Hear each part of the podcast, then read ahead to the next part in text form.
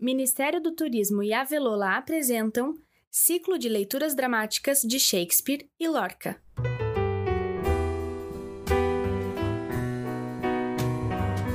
Sejam todas e todos bem-vindos ao podcast Avelola. Você vai ouvir hoje Hamlet, de Shakespeare, na voz das atrizes e atores Kleber Borges, Aileen Roberto, Carlos Becker, Regina Bastos, Wenry Bueno, Cauê Persona, Helena Teza, Eduardo Giacomini, Natália Garcia, César Mateus, Daciane Vieira. A música que você ouve está feita por Breno Montserrat e Arthur Jaime com a participação especial de Cauê Persona. Na técnica, você tem a mais querida de todas, Helena Sofia. Tenham todas e todos uma excelente, deliciosa viagem.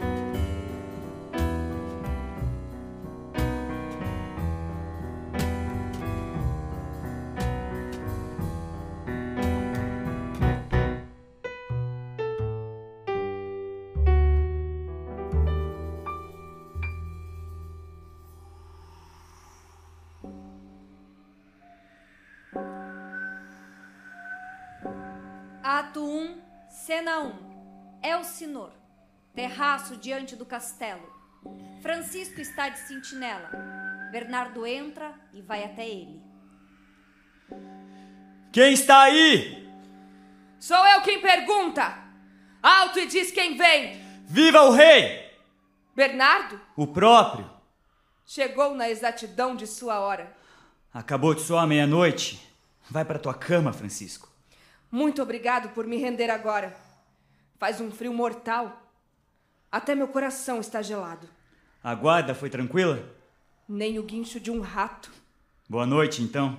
Se encontrar Marcelo e Horácio, meus companheiros de guarda, diga-lhes que se apressem. Parece que são eles.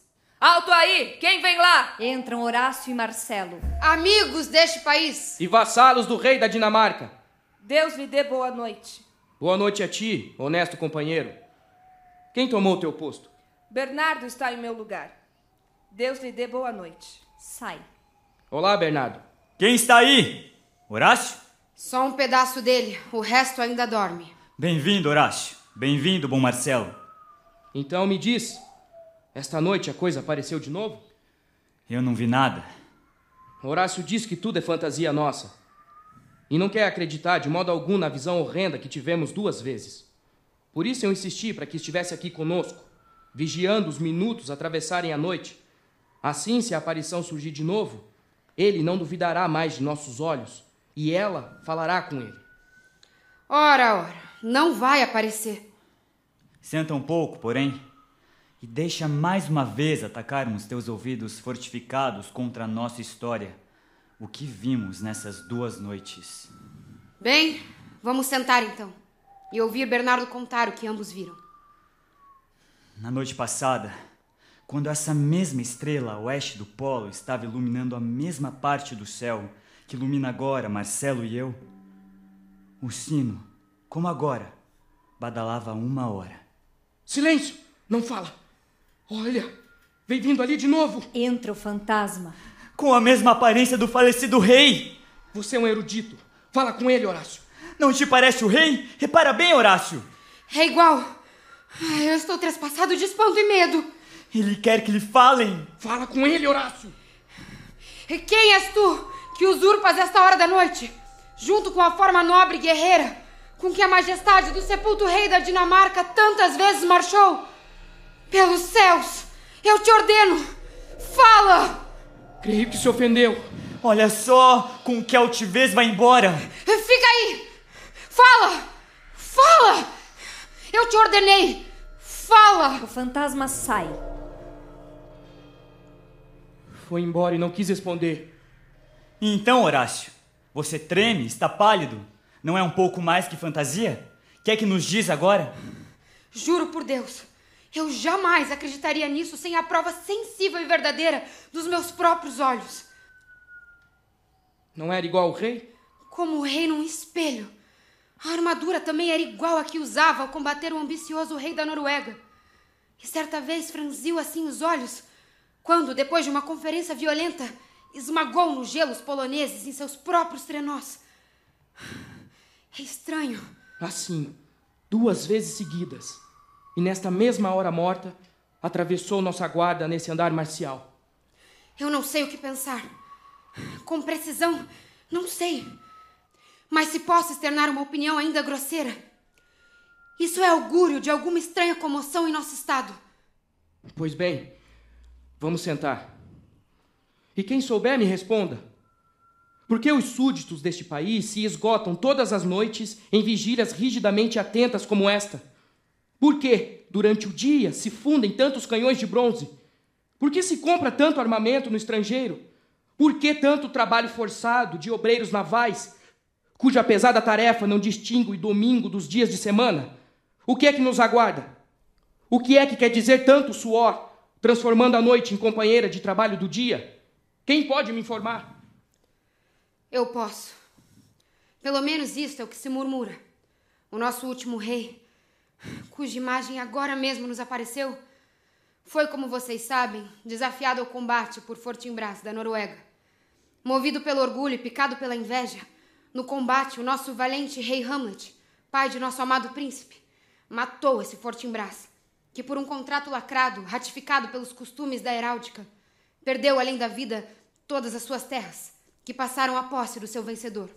O nosso rei também tinha dado em penhor uma parte equivalente do seu território, a qual teria se incorporado às posses de Fortinbras, houvesse ele vencido.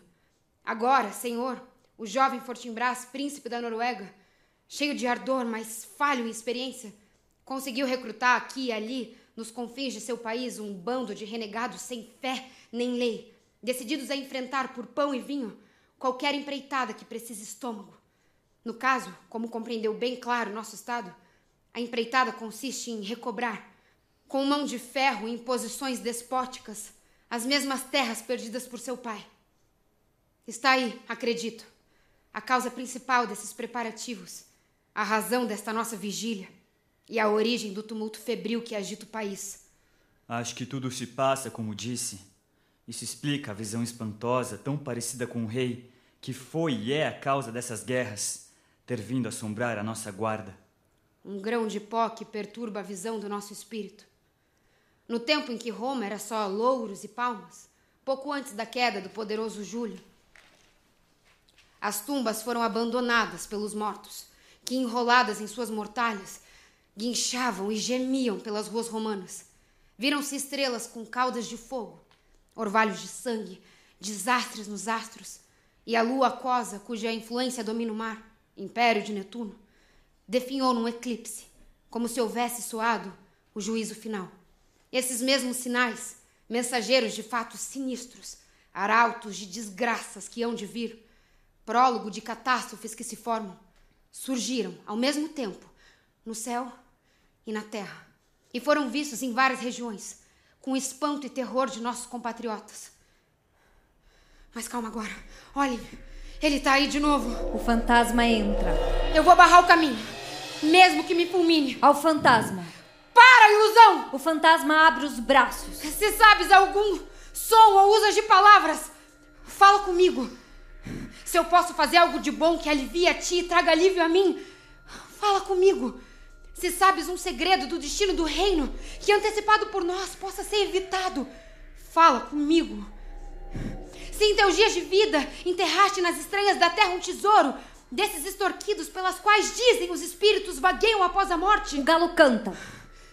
Fala! Para e fala! Cerca ele aí, Marcelo! Eu posso atacá-lo com a alabarda? Se não se detiver, ataca! Está aqui! Está aqui! Foi embora. O fantasma sai. Erramos tudo tentando a violência. Diante de tanta majestade, ele é como o ar, invulnerável. Em nossos pobres golpes, uma tolice indigna. Ele ia falar quando o galo cantou. E aí estremeceu como alguém culpado diante de uma acusação. Eu ouvi dizer que o galo trombeta da alvorada, com sua voz aguda, acorda o Deus do dia. E que a esse sinal, os espíritos errantes, perdidos em terra ou no mar, no ar ou no fogo, voltam rapidamente às suas catacumbas. O que acabamos de ver prova que isso é verdade. Se decompôs ao clarinar do galo. Dizem que, ao se aproximar o Natal de nosso Salvador, o galo, pássaro da alvorada, canta a noite toda. E aí se diz: nenhum espírito ousa sair do túmulo. As noites são saudáveis, nenhum astro vaticina, nenhuma fada encanta, nem feiticeira enfeitiça. Tão santo e cheio de graça é esse tempo. Eu também ouvi assim, e até acredito em parte. Mas olha, a alvorada, vestida no seu manto púrpura, pisa no orvalho, subindo a colina do Oriente. Está terminada a guarda. Se querem um conselho, acho que devemos comunicar ao jovem Hamlet o que aconteceu esta noite. Creio por minha vida que esse espírito mudo para nós irá falar com ele. Pois então vamos logo. Eu sei onde encontrá-lo com certeza a esta hora da manhã. Saem. Cena 2. Sala de cerimônias do castelo.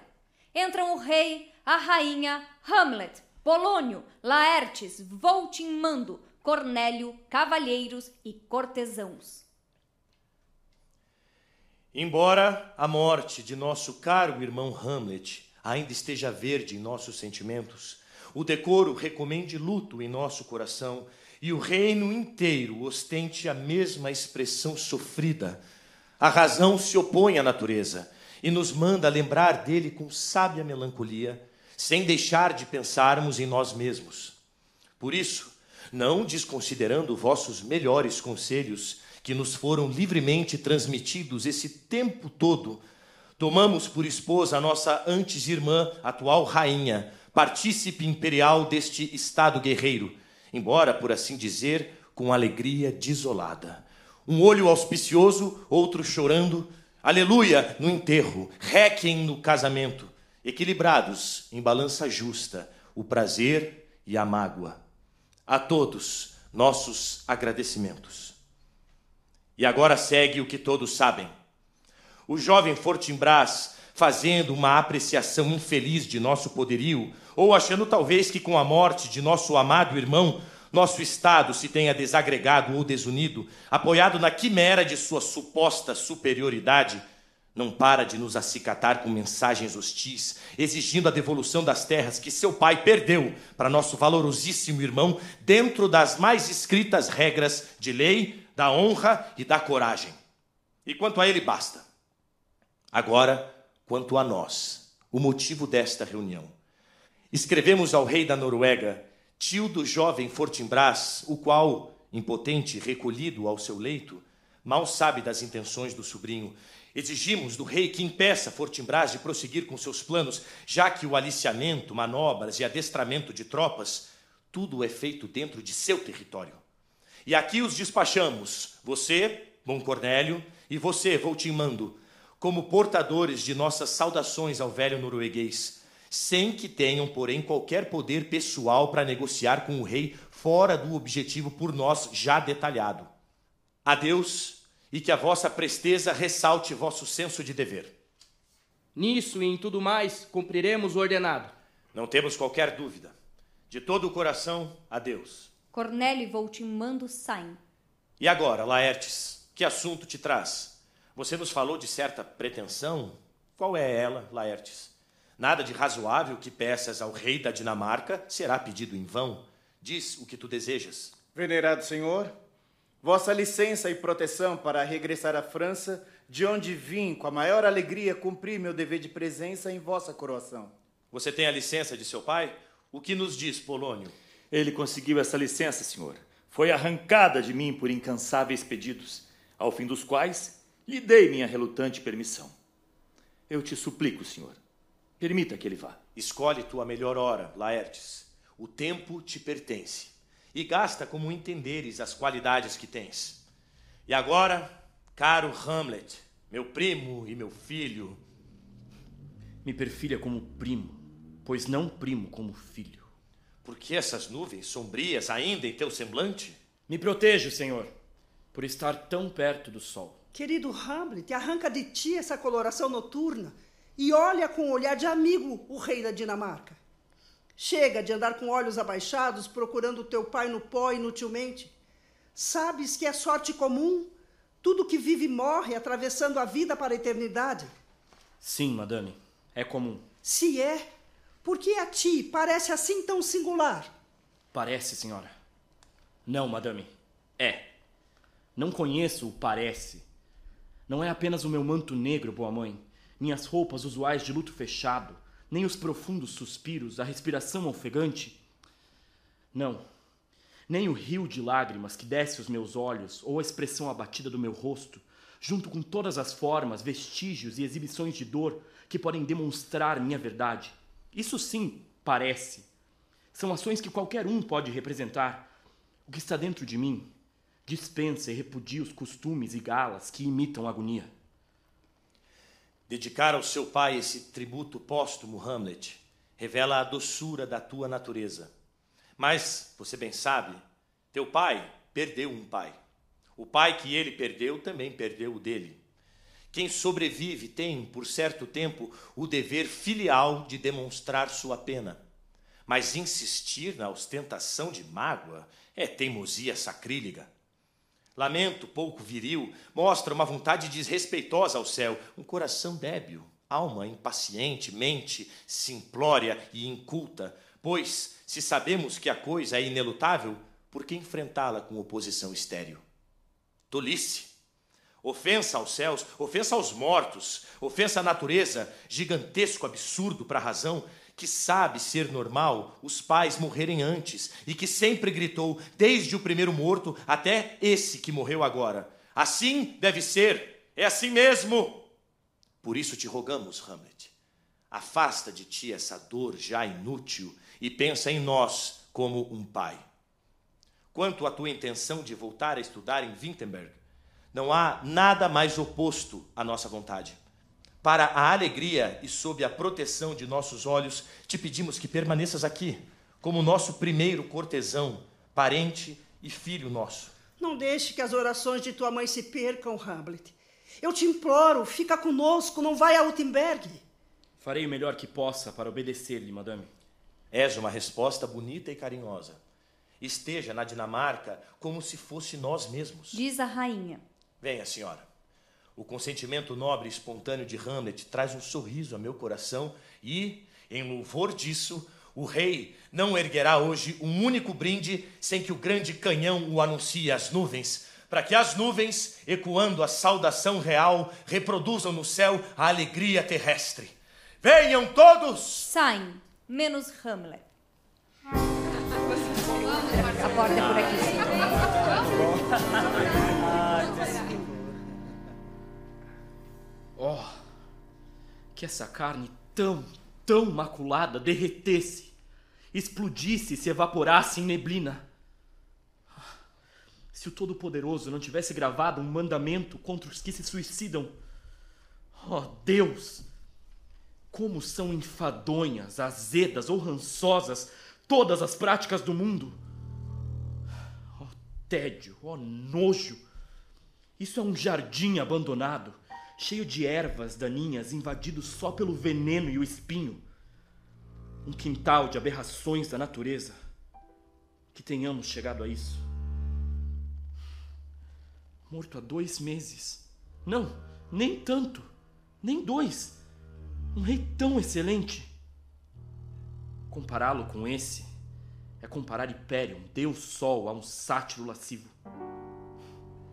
Tão terno com minha mãe que não deixava que o vento mais rude lhe roçasse o rosto. Céu e terra, é preciso lembrar. Ela se agarrava a ele como se seu desejo crescesse com o que nutria. E contudo, um mês depois. É melhor não pensar. Fragilidade, teu nome é mulher.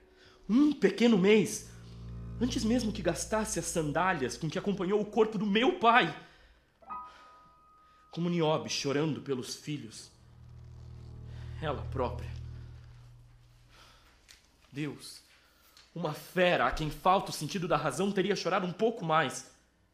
Ela se casou com o meu tio, irmão do meu pai, mas tão parecido com ele como eu com Hércules, antes de um mês.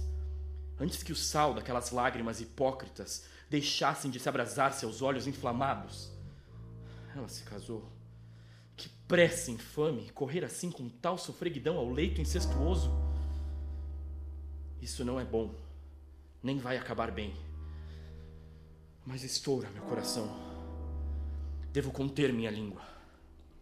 Salve, meu senhor! Ah, contente por te ver tão bem. É Horácio. Ou já não sei quem sou. Ele mesmo, meu senhor, e vosso humilde servidor. Senhor, meu bom amigo é o tratamento que nós nos daremos. O que é que você faz tão longe de Wittenberg, Horácio? Marcelo, meu bom senhor, estou muito contente em te ver. Para Bernardo. Boa tarde, senhor. Mas vamos lá, me diz, o que faz você longe de Wittenberg? Minha inclinação à vadiagem, acho. Eu não permitiria que um inimigo teu dissesse isto. Nem deixarei que você violente os meus ouvidos para que aceitem a tua acusação contra ti mesmo. Você não é preguiçoso. Qual o teu interesse em Elsinor? Aqui te ensinarão a beber muito, eu sei. Senhor, eu vim para assistir aos funerais de seu pai. Hum, ou seja, veio assistir os esponsais de minha mãe. É verdade, senhor. Foram logo em seguida. Economia, Horácio. Os assados do velório puderam ser servidos como frios na mesa nupcial. Eu preferia ter encontrado no céu meu pior inimigo do que ter visto esse dia. Meu pai. Eu estou vendo meu pai, Horácio. Seu pai? O onde, senhor? No olhar do espírito, Horácio. Ah. É, eu o vi uma vez, era um belo rei. Era um homem. E nada mais importa. Jamais haverá outro como ele. Senhor, acho que o vi ontem à noite. Viu quem? O rei, seu pai. Meu pai? O rei? Contenha seu espanto por um instante, me dê ouvido atento para que eu lhe conte o prodígio que vi. Testemunhado por meus companheiros. Pelo amor de Deus, eu sou todo ouvidos, fala! Duas noites seguidas, Marcelo e Bernardo tiveram essa visão quando estavam de guarda, na vastidão sepulcral da meia-noite. Figura igual a seu pai, armada exatamente como ele. Igual, de cima a baixo. Apareceu a eles e, com andar majestoso, passou solenemente pelos dois. Passou três vezes. Por seus olhos esbugalhados de surpresa e medo, tão perto que chegou a tocá-los com o cetro. Enquanto eles, a quem o pavor lhe que fez em gelatina, ficaram mudos, incapazes de emitir uma palavra. Eles me comunicaram isso em absoluto segredo. Juntei-me à guarda na terceira noite. A aparição surgiu na hora e da forma como tinham narrado, confirmando e provando cada palavra dita. Reconheci seu pai. Estas mãos não são tão semelhantes. Mas onde foi isso? Na esplanada do sul, onde se faz a guarda. Não falaram com ele? Eu falei, meu senhor, mas não me deu resposta. Uma vez pareceu levantar a cabeça no movimento de quem pretende falar, mas aí, exato aí, o galo da matina cantou forte. A sombra se encolheu subitamente e se diluiu na nossa vista. É muito estranho. Meu honrado senhor, é a verdade. Tão certo quanto eu estar vivo. Acreditamos que o nosso primeiro dever era informá-lo. Claro, claro. Senhores, mas isso me perturba. Ainda estão de prontidão essa noite? Estamos, senhor! Armado, vocês dizem? Armado, sim, senhor! Dos pés à cabeça? Do elmo ao calcanhar! Então ninguém viu o rosto dele? Vimos, senhor. Estava com a viseira levantada. A expressão. dolorida? Mais tristeza que raiva. Pálido ou rubro? Não, muito pálido. Tinha os olhos fixados em vocês? Com insistência. Eu queria ter estado lá. Eu acho que ficaria horripilado. É bem provável, bem provável. Durou muito tempo. O tempo de contar até 100, sem muita pressa. Muito, muito mais. Muito, muito mais. Não quando eu vi. Tinha barba grisalha, não? Estava como eu vi quando era vivo, bem preta com alguns fios de prata. Vou ficar de guarda hoje à noite. Talvez volte. Eu garanto que sim. Se surgir na figura de meu nobre pai, falo com ele. Mesmo que o inferno abra sua goela de fogo e ordene que eu me cale. Imploro a todos que conservem silêncio. Passem bem. Antes da meia-noite estarei com vocês na plataforma. Senhor, pode contar com a nossa obediência. Me deem amizade e eu lhes darei a minha. Adeus. Saem todos, menos Hamlet. O espírito de meu pai. E armado. Nem tudo está bem. Suspeito de alguma felonia. Ai, eu queria que já fosse noite. Te contém até lá, meu coração.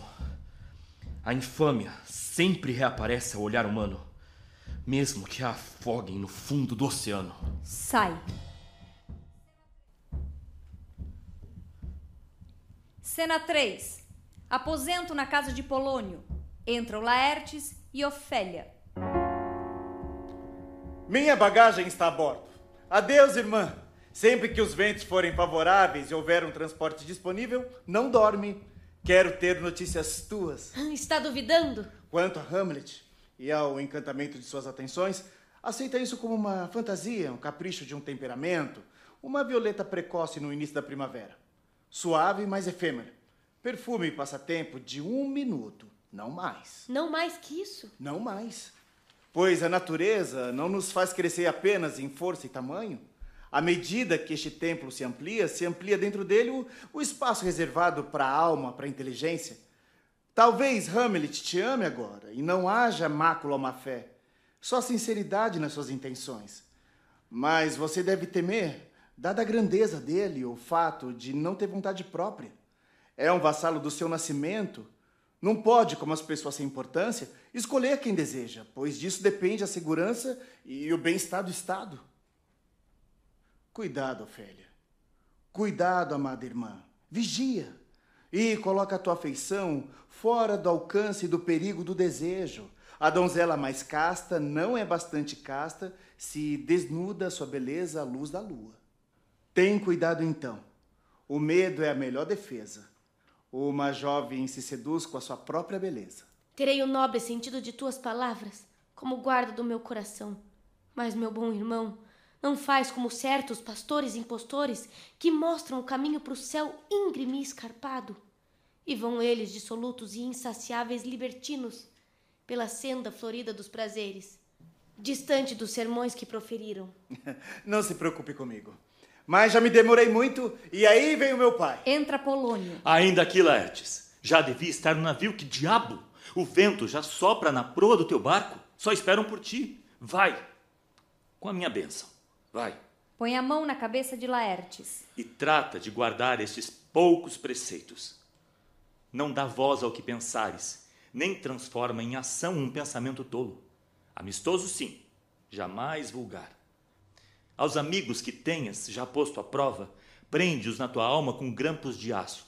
Mas não caleja a mão festejando qualquer galinho em plume mal saído do ovo. Procura não entrar em nenhuma briga, mas entrando, encurrala o medo no inimigo. Presta ouvido a muitos, tua voz a poucos. Acolhe a opinião de todos, mas você decide.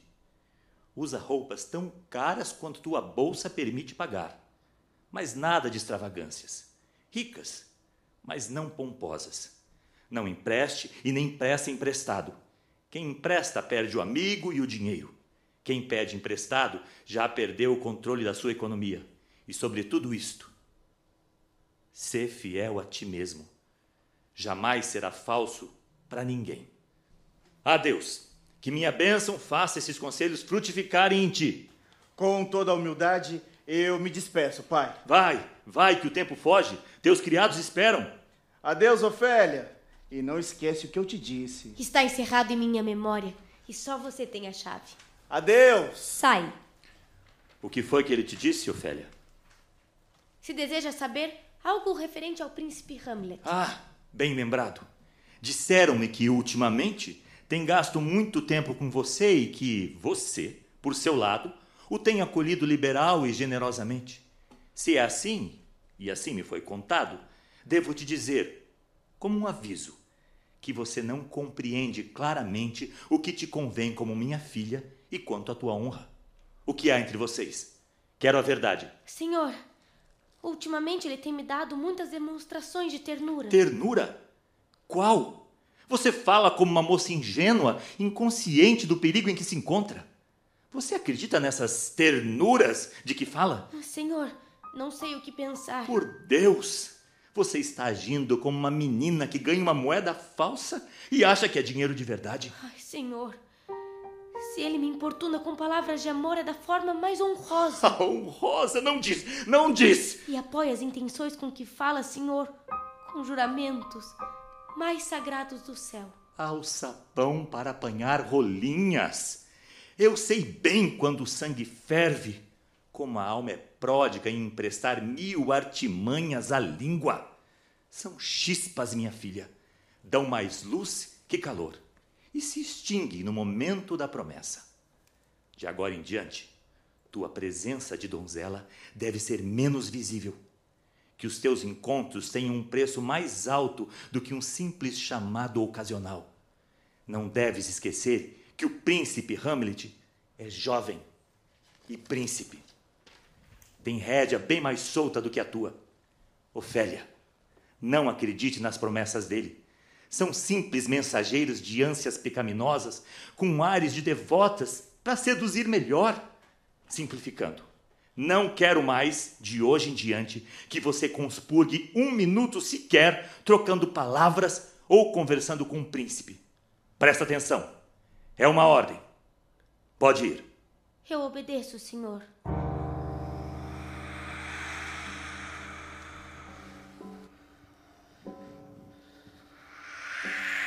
Cena 4. Na esplanada entram Hamlet, Horácio e Marcelo. O ar corta a pele de tanto que está frio. Gelado e penetrante. Que horas? Acho que é quase meia-noite. Já soou meia-noite. É mesmo? Eu nem ouvi.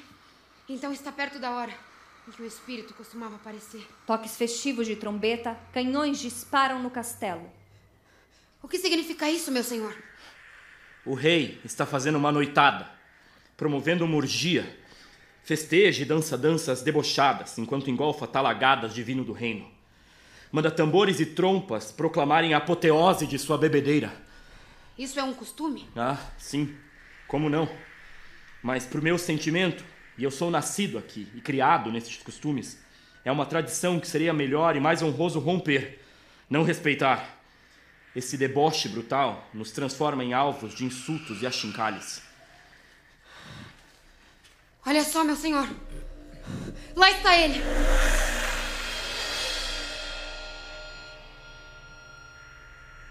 Entra o fantasma. Anjos e mensageiros de Deus, defendei-nos. Tu te apresentas de forma tão estranha que vou te falar. Tu és Hamlet, meu rei, meu pai, senhor da Dinamarca. Vai, me responde. Não deixa que eu exploda em ignorância.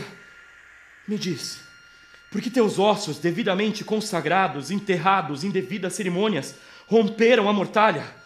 Por que o sepulcro onde te despusemos tão tranquilamente abriu suas pesadas mandíbulas de mármore para te jogar outra vez nesse mundo? O que quererá dizer cadáver morto?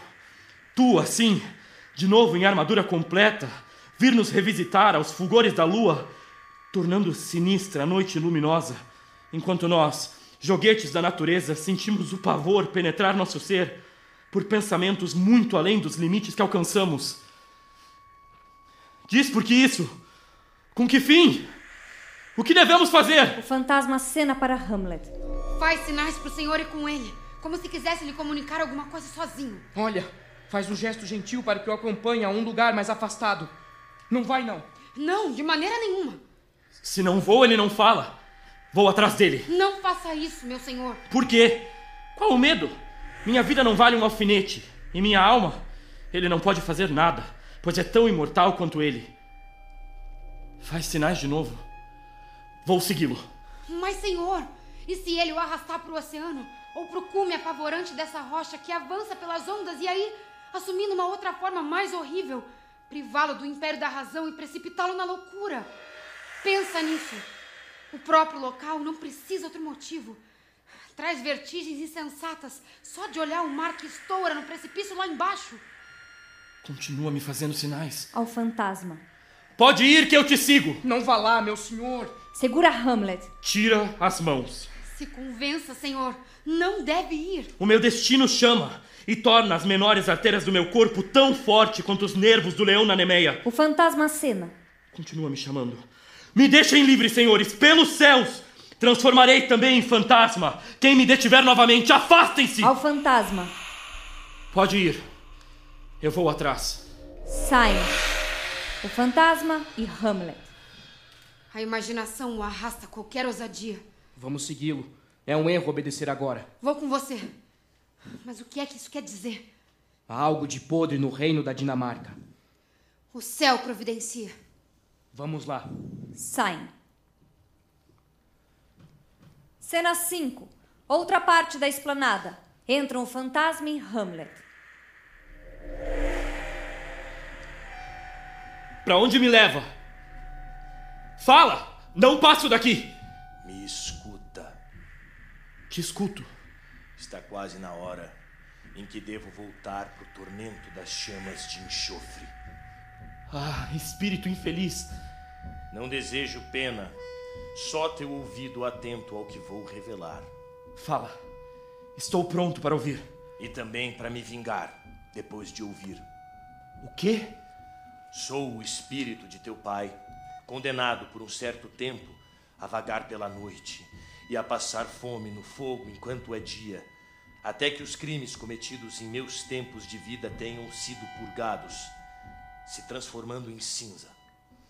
Se não me fosse proibido narrar os segredos das profundas, eu te revelaria uma história cuja palavra mais leve arrancaria as raízes da tua alma e gelaria o teu sangue da tua juventude, fazendo teus dois olhos abandonarem as órbitas como estrelas perdidas, enquanto teus cabelos, separados em tufos, ficariam com fios em pé, cerdas na pele de um porco espinho, mas esses segredos do sobrenatural não são para ouvidos feitos de carne e sangue. Escuta, escuta, escuta! Se você algum dia amou seu pai, oh Deus! Vinga esse desnaturado, infame assassinato. Assassinato? Todo assassinato é infame. Este é infame, perverso, monstruoso. Me conta tudo logo, para que eu, mais rápido do que um pensamento de amor, voe para a vingança. Te vejo decidido. Então, Hamlet, escuta. Se divulgou que fui picado por uma serpente quando dormia em meu jardim. Com essa versão mentirosa do falecimento, se engana grosseiramente o ouvido de toda a Dinamarca. Mas saiba você, meu jovem nobre, a serpente cuja mordida tirou a vida de teu pai, agora usa a nossa coroa.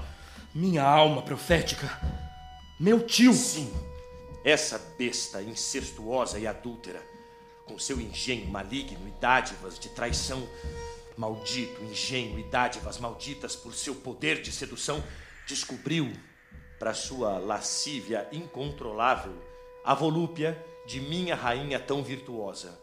Em aparência, oh, Hamlet, que queda foi aquela! De mim, cujo amor ainda mantinha a dignidade dos votos feitos em nosso matrimônio, rebaixar-se a um canalha, cujos dons naturais eram mais que execráveis comparados aos meus. Mas espera. Já sinto o odor do ar matutino. Devo ser breve. Eu dormia de tarde em meu jardim como de hábito.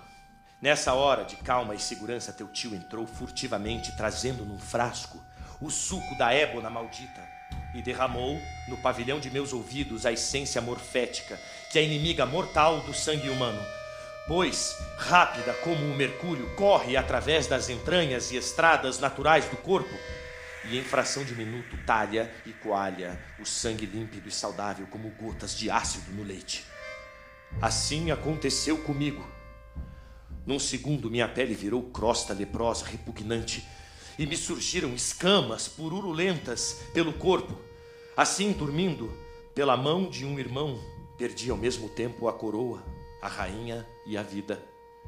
Abatido em plena floração de meus pecados, sem confissão, comunhão ou extrema unção, fui enviado para o ajuste final, com todas minhas imperfeições pesando na alma.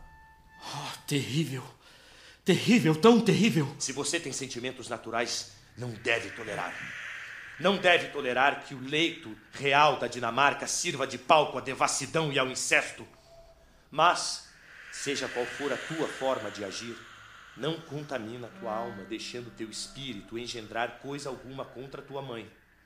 Entrega-a ao céu e aos espinhos que tem dentro do peito. Eles ferem e sangram. Adeus, mais uma vez. Sai. Oh, gigantescas legiões do céu! Oh, terra! Que mais ainda? Devo apelar ao inferno? Infâmia! Calma. Calma, coração. E vocês, meus nervos, não envelheçam de repente. Me mantenham tranquilo. Lembrar de ti. Ah, pobre fantasma! Enquanto a memória tiver um lugar nesse globo alterado, lembrar de ti. Ouve. Vou apagar da lousa da minha memória todas as anotações frívolas ou pretensiosas, todas as ideias dos livros, todas as imagens, todas as impressões passadas, copiadas pela minha juventude e observação no livro e no capítulo do meu cérebro. Viverá apenas o teu mandamento, sem mistura com qualquer matéria vil. Sim, pelo céu Periniciosíssima senhora. Oh, traidor! Traidor, desgraçado, sorridente traidor! Minha lousa, preciso registrar que se pode sorrir e sorrindo ser canalha. Pelo menos estou certo. Aqui, na Dinamarca, eis aí o teu retrato e aqui está a minha divisa. Adeus. Adeus lembrar de mim. Está jurado. Meu senhor, meu senhor! Príncipe Hamlet! Que o céu o proteja. Amém! Olá! Oh, oh, meu senhor! Vem, meu falcão, aqui! Como está o senhor? O que foi que aconteceu, meu senhor? Coisas maravilhosas. Meu bom senhor, queremos saber. Falando da tal visão, deixa que eu te diga, Horácio. É um fantasma honesto. Quanto ao teu desejo de saber o que houve entre nós, é melhor que o reprima. E agora, bons amigos, como amigos estudiosos e soldados, um pequeno favor. Nós faremos, senhor, seja o que for. Ninguém deve saber o que foi visto hoje. Senhor, senhor ninguém, ninguém saberá. saberá. Muito bem. Então jurem. Minha palavra, senhor. Senhor, por minha fé. Ó oh, dia, ó oh, noite, isso é espantosamente estranho. Há mais coisas entre o céu e a terra, Horácio, do que sonha tua vã filosofia. Mas vamos lá. Aqui, como antes nunca, com a ajuda de Deus, por mais estranha e singular que seja a minha conduta, talvez de agora em diante eu tenha que adotar atitudes absurdas. Vocês não devem jamais, me vendo em tais momentos, comentarem o que vem. Vamos, vamos entrar juntos. E por favor, um dedo sempre sobre os lábios. Nosso tempo está desnorteado. Maldita a sina que me fez nascer em um dia para consertá-lo. Venham! Vamos entrar os três. Saem. Ato 2, cena 1. Um. É o senhor. Sala na casa de Polônio. Entram Polônio e Reinaldo. Dá essas cartas e esse dinheiro a ele, Reinaldo. Pois não, meu senhor. Mas, bom Reinaldo, será de grande sabedoria obter algumas informações sobre o comportamento dele antes de visitá-lo. Era minha intenção, meu senhor. Bendito, muito bendito. Mas olha, Reinaldo, primeiro vai ter que saber que dinamarqueses vivem em Paris. E como, e quem são, com que meios, onde moram, com quem andam, quanto gastam, com rodeios e por generalidades, conhecendo assim os que conhecem meu filho chegará mais perto do que desejamos do que o faria com perguntas diretas. Assuma o ar de quem o conhece de vista, como conheço bem o pai dele e alguns amigos, e ele um pouco. Percebeu, Reinaldo? Ah, sim, muito bem, sim, senhor. E aí, atribua a ele os defeitos que quiser. Mas vê lá, nada de tão torpe que possa desonrá-lo. Presta atenção a isso. Fale só de erros menores, transvios, loucuras, pequenos deslizes, companheiros notórios, inevitáveis da juventude, ainda quando em liberdade. Como jogar, meu senhor? Claro, ou beber, duelar, praguejar, fazer arruaças e andar com mulheres. Até aí, pode ir. Mas, bom senhor. Por que agir assim? É, meu senhor, eu queria saber. É uma estratagema, é um estratagema permissível. Colocamos essas pequenas nódoas no meu filho como manchas que acontecem num trabalho. Veja bem, teu interlocutor, esse que você sonda, se alguma vez viu o jovem que você acusa envolvido nos crimes que você fala, fará coro contigo assim. Conheço bem o jovem. Eu vi ontem ou no outro dia. Lá estava ele jogado ou caído de bêbado ou brigando no campo. Ou talvez ele diga: Eu vi entrando numa mansão de tolerância, um bordel, e assim por diante. O que aconteceu então? Tua isca de falsidade atraiu a carpa da verdade. E é assim que nós, pessoas sábias e sagazes, por vias sinuosas e bolas de efeito, achamos a direção com indiretas. Agirá como meu filho dessa forma, seguindo o meu discurso e meu conselho. Você me entende, não entende? Entendo, meu senhor, entendo. Deus te acompanhe. Vai, vai, vai. Meu bom senhor. Observa as tendências dele você mesmo. Farei como ordena. E deixa ele dançar sua própria dança. Como não, meu senhor? Boa viagem. Sai Reinaldo, entra Ofélia. Que foi, Ofélia? O que aconteceu? Oh, meu senhor! Meu senhor, que medo tive! Em nome de Deus, medo de quê? Bom senhor, eu estava costurando no meu quarto. Quando o príncipe Hamlet me surgiu, com o gibão todo aberto, sem chapéu na cabeça, os cabelos desfeitos, as meias sujas, sem ligas caída pelo tornozelo, branco como a camisa que vestia, os joelhos batendo um contra o outro, o olhar apavorado de quem foi solto do inferno para vir cá em cima contar os horrores que viu. Como? Louco de amor por ti? Meu senhor, não sei. Tenho medo que sim. O que foi que ele te disse? Me pegou pelo pulso e me apertou com força. Depois se afastou à distância de um braço e, com a outra mão na fronte, ficou olhando o meu rosto com intensidade, como se quisesse gravá-lo. Ficou assim muito tempo. Por fim, sacudiu os braços e, balançando a cabeça três vezes, soltou um suspiro tão doloroso e fundo que temi que pudesse estourar o seu corpo, fosse o último suspiro. E aí me soltou. Com a cabeça virada para trás, foi andando para frente como um cego atravessando a porta sem olhar, os olhos fixos em mim até o fim. Vem cá, vem comigo. Vou procurar o rei. Isso é um delírio de amor, violência que destrói a si mesma. E, mais que qualquer paixão das tantas que, sob o céu, aflige nossas fraquezas, arrasta o ser a ações transloucadas, sinto muito. Você lhe disse alguma coisa, alguma palavra rude ultimamente?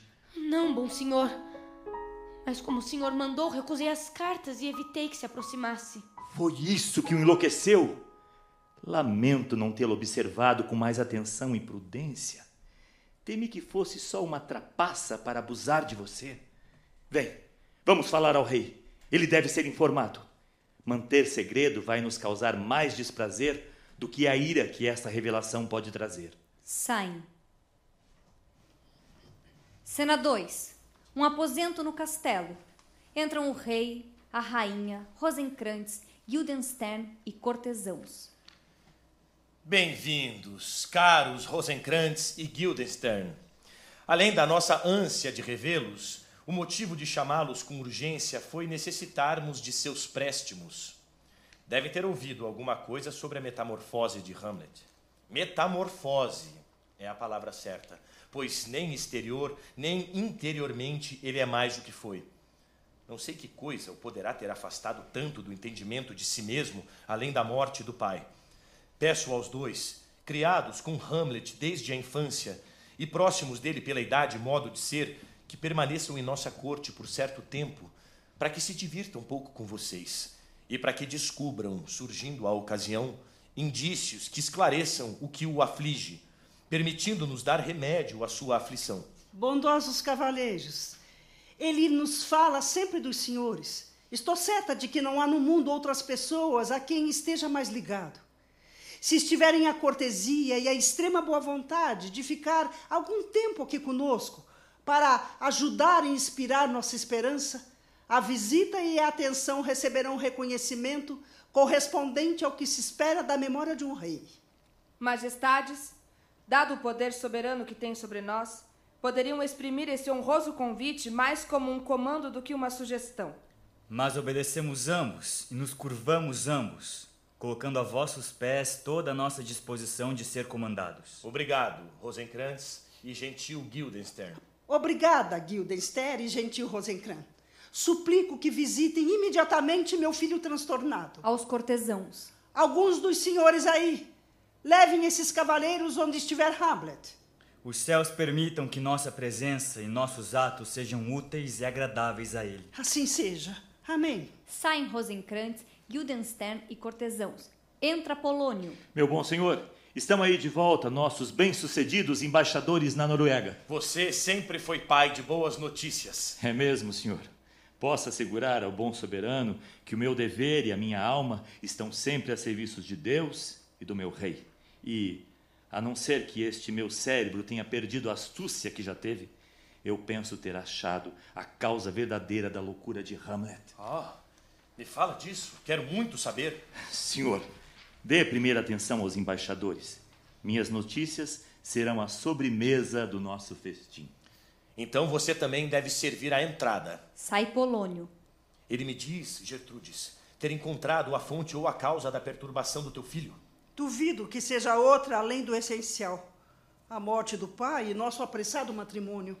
Vamos ter que ver isso com cuidado. Entram Polônio, Voltimando e Cornélio. Bem-vindo, bons amigos.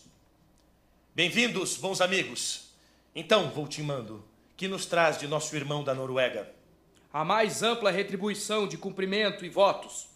Assim que nos ouviu, mandou ordens ao sobrinho para suspender todo o recrutamento, que tinha autorizado como preparação contra os polacos, mas que, com nossa informação, verificou que era contra Vossa Alteza. Indignado por ver sua doença, idade e impotência abusadas assim, o rei expediu logo ordens de arresto contra Fortinbras.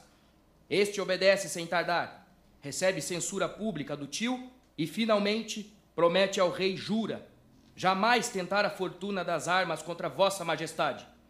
Diante disso, o velho monarca, possuído de júbilo, lhe traz dez mil coroas de renda anual e a permissão de usar contra a Polônia os soldados até aí já recrutados.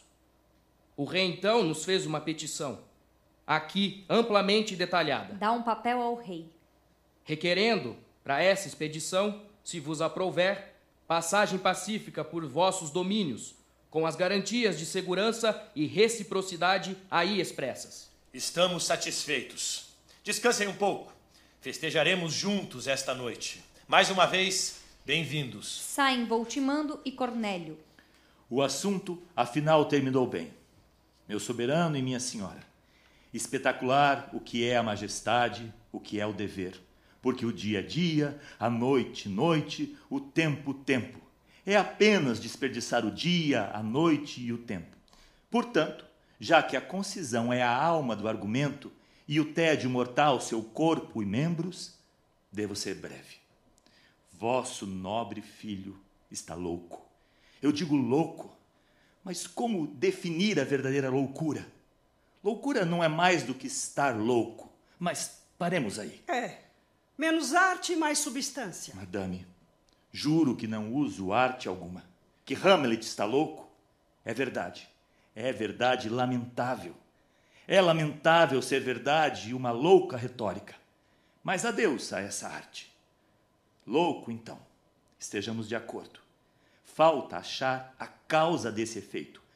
Melhor dizer, causa desse defeito. Pois mesmo um efeito defeituoso há de ter uma causa. Sendo isso o que sobra, nada resta. Pondere. Eu tenho uma filha. Tenho enquanto for minha, que, por dever e obediência, notem bem, me entregou isto. Mostra uma carta. Rogo que escutem e concluam. Lê. Ao ídolo celestial de minha alma, a belíssima Ofélia. Uma expressão falsa, uma invenção vulgar, belíssima. Lê. Que ela, na excelsa alvúria nívea de seu seio, etc. Foi Hamlet que mandou isso? Boa senhora, só um momento. Leitura textual. Lê. Duvida que o sol seja claridade. Duvida que as estrelas sejam chama. Suspeita da mentira na verdade, mas não duvida desse que te ama. Oh, cara Ofélia, sou tão ruim com os versos, suspiro sem inspiração, mas eu te amo com um amor supremo. Crê, meu supremo encanto. Adeus, teu, para todo sempre, dama queridíssima, enquanto a máquina deste corpo me pertencer. Hamlet. Isso minha filha me mostrou por obediência e ainda confiou aos meus ouvidos as solicitações do príncipe, como aconteceram, em que lugar e quando. E como ela acolheu essas formulações de amor? O, o que é que o senhor pensa de mim? Que és um homem fiel e honrado. É o que gostaria de demonstrar. Que pensaria o senhor se eu, vendo esse ardente amor começar a bater asas, e eu percebi, lhe digo, antes que minha filha me falasse, que diria o senhor? E a minha cara rainha aqui presente, se eu tivesse assumido o papel de leva e trás, olhasse esse amor com um olhar complacente, ou pelo menos bancasse o surdo mudo, que pensaria de mim? Não. Fui direto ao assunto. Eu falei assim à minha donzela: Lord Hamlet é um príncipe fora da tua órbita. Isso não pode ser. Ordenei que se afastasse dele, lhe enviasse, lhe evitasse as visitas, não recebesse mensagens e recusasse lembranças. O que ela fez, colhendo os frutos dos meus bons conselhos. Ele, repudiado, vou encurtar a história. Caiu em melancolia, depois em inapetência, logo na insônia, daí em fraqueza, afinal em delírio.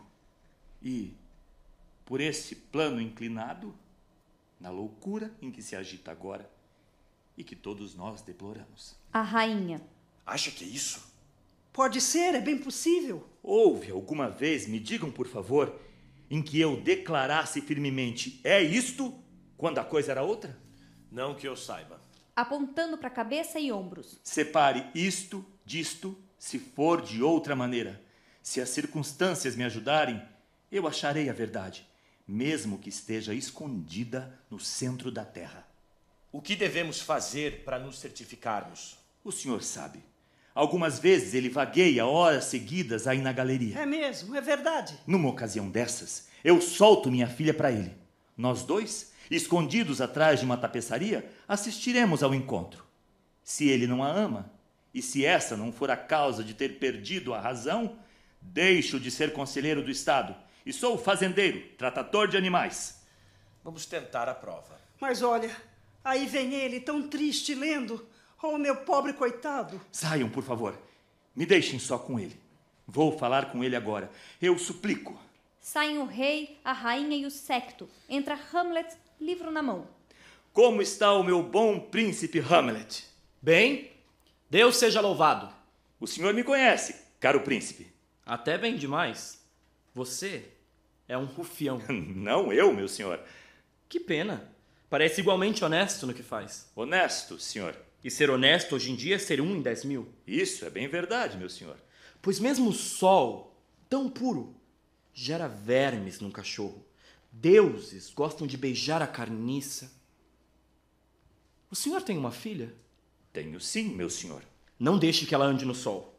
A concepção é uma bênção, mas como sua filha não pode conceber, amigo, toma cuidado. A parte. O que ele diz? Acaba sempre minha filha. O que está lendo, meu príncipe? Palavras, palavras, palavras. Mas qual é a intriga, meu senhor? Intriga de quem? Me refiro à trama que lê, meu príncipe. Calúnias, meu amigo. O cínico sem vergonha diz aqui que os velhos têm barba grisalha e pele enrugada, que os olhos dele purgam goma de âmbar e resina de ameixa, que não possuem nem sombra de juízo e que tem a bunda mole. É claro, meu senhor, que embora tudo isso seja verdadeiro e eu acredite piamente em tudo, não aprovo nem acho decente por isso no papel. Pois o senhor mesmo ficaria tão velho quanto eu se, como um caranguejo, pudesse avançar de trás para frente. A parte. Loucura, embora tenha lá o seu método. Para Hamlet. O senhor precisa evitar completamente o ar, meu príncipe. Entrando na tumba? Realmente não há melhor proteção a parte. Que respostas precisas! Achados felizes da loucura! A razão saudável nem sempre é tão brilhante. Vou deixá-lo agora e arranjar logo o encontro entre ele e minha filha. Para Hamlet. Meu honrado príncipe, não quero mais roubar seu tempo. Não há nada que o senhor me roubasse que me fizesse menos falta, exceto vida. Exceto vida, exceto vida. Passe bem, senhor. Esses velhos estúpidos e fastidiosos. Entram Rosenkrantz e Guildenstern. Conversem com o príncipe. Ele está ali. Apolônio. Deus o tenha, senhor. Sai Polônio. Meu honrado príncipe! Meu honrado príncipe! Excelente, amigos! Como está você, Guildenstern? Ah, Rosenkrantz! Como vão ambos, meus camaradões? Como os mais comuns filhos da terra. Felizes por não sermos excessivamente felizes. No barrete da fortuna nós não somos o penacho. Nem a sola do sapato. Também, senhor. Quer dizer que vocês vivem na cintura dela, bem ali, no botão de seus favores? Sim, temos algumas intimidades. Com as partes pudentas da fortuna? Ah, velha rameira! Quais são as novidades? Nenhuma, senhor. Senão que o mundo está ficando honesto. Então se aproxima o fim do mundo. Mas essa notícia não é verdade. Deixe que eu os interrogue com cuidado. O que é que vocês fizeram com a fortuna para ela jogá-los nessa prisão? Prisão, meu senhor? A Dinamarca. É uma prisão. Então o mundo também. Uma enorme prisão, cheia de células solitárias e masmorras. A Dinamarca é das piores. Não pensamos assim, meu senhor. Então para você não é. Não há nada de bom ou mal sem o pensamento que faz assim. Para mim, é uma prisão. Não será sua ambição que faz que ela seja? Vai ver a Dinamarca é pequena demais para o seu espírito. Ah, Deus! Eu poderia viver recluso numa casca de nós e me achar o rei do espaço infinito se não tivesse maus sonhos. Sonhos que são de fato ambição. A substância do ambicioso é a sombra de um sonho. O sonho em si mesmo é somente uma sombra. Verdade. E a ambição, tão frágil e ligeira, apenas a sombra de uma sombra. Então só nossos mendigos são corpos e os nossos assombrosos monarcas não mais que a sombra deles. É melhor irmos à corte, porque por minha fé já não sei raciocinar. Nos colocamos às suas ordens. Nada disso! Não desejo ordená-los. Eu não quero sacerdotes. Para falar com honestidade, eu ando mal servido e desordenado. Mas, voltando à velha estrada da amizade, que vieram vocês fazer aqui em Elsinor? Visitá-lo, senhor. Nenhum outro motivo. Hum. Sou um mendigo e mais pobre ainda em agradecimentos, mas muito obrigado. Embora esse obrigado não valha nem um níquel furado. Vocês não foram chamados? Vieram por vontade própria, visita espontânea. Vamos. Falem comigo francamente. Vamos, vamos. Vai, fala. Que podemos dizer, meu Ué, senhor? qualquer coisa que não fuja a questão. Vocês foram chamados. A diplomacia com que agem não consegue esconder o brilho da confissão que tem no olhar. Eu sei que o bom rei e a rainha chamaram vocês. Com que fim, meu senhor? É o que vão explicar. Mas eu suplico seriamente, pelos compromissos da nossa camaradagem, pelos laços da nossa juventude, pelas obrigações de uma amizade que nunca interrompida, e por tudo que um negociador mais hábil do que eu possa lembrar, sejam francos, sem rodeios. Foram ou não foram chamados? A parte para Guildenstern. O que é que você diz? A parte. Eu estou de olho em vocês. Aos dois. Se me têm estima, não me demorem em silêncio. Meu príncipe, fomos chamados. Vou lhes dizer por quê. Assim minha antecipação evitará que confessem, e o segredo prometido ao rei e à rainha não perderá nenhuma pluma. Ultimamente, e não sei porquê, perdi toda a alegria. Abandonei até meus exercícios e tudo pesa de tal forma em meu espírito que a terra, essa estrutura admirável, me parece um promontório estéril. Esse maravilhoso dossel que nos envolve, o ar. Olhem só, o esplêndido firmamento sobre nós, majestoso céu incrustado de chispas de fogo dourado. Ah, Para mim é apenas uma aglomeração de vapores fétidos e pestilentos. Que obra-prima é o homem! Como é nobre em sua razão! Que capacidade infinita! Como é preciso e bem feito em forma e em movimento! Um anjo na ação, um Deus no entendimento, paradigma dos animais, maravilha do mundo. Contudo, para mim, é apenas a quintessência do pó. O homem não me satisfaz. Não. Nem a mulher também, se sorri por causa disso. Senhor, não há nada assim em meu pensamento. Então por que riu quando eu falei que o homem não me satisfaz? Pensei, senhor, que se o homem não o satisfaz, os comediantes que vêm lhe oferecer divertimento na quaresma não devem esperar boa recepção. Passamos por eles na estrada. Estão chegando. O que representa o rei será bem-vindo. Essa majestade receberá o meu tributo. O cavalheiro deverá usar o florete e o escudo. O amoroso não vai suspirar grátis.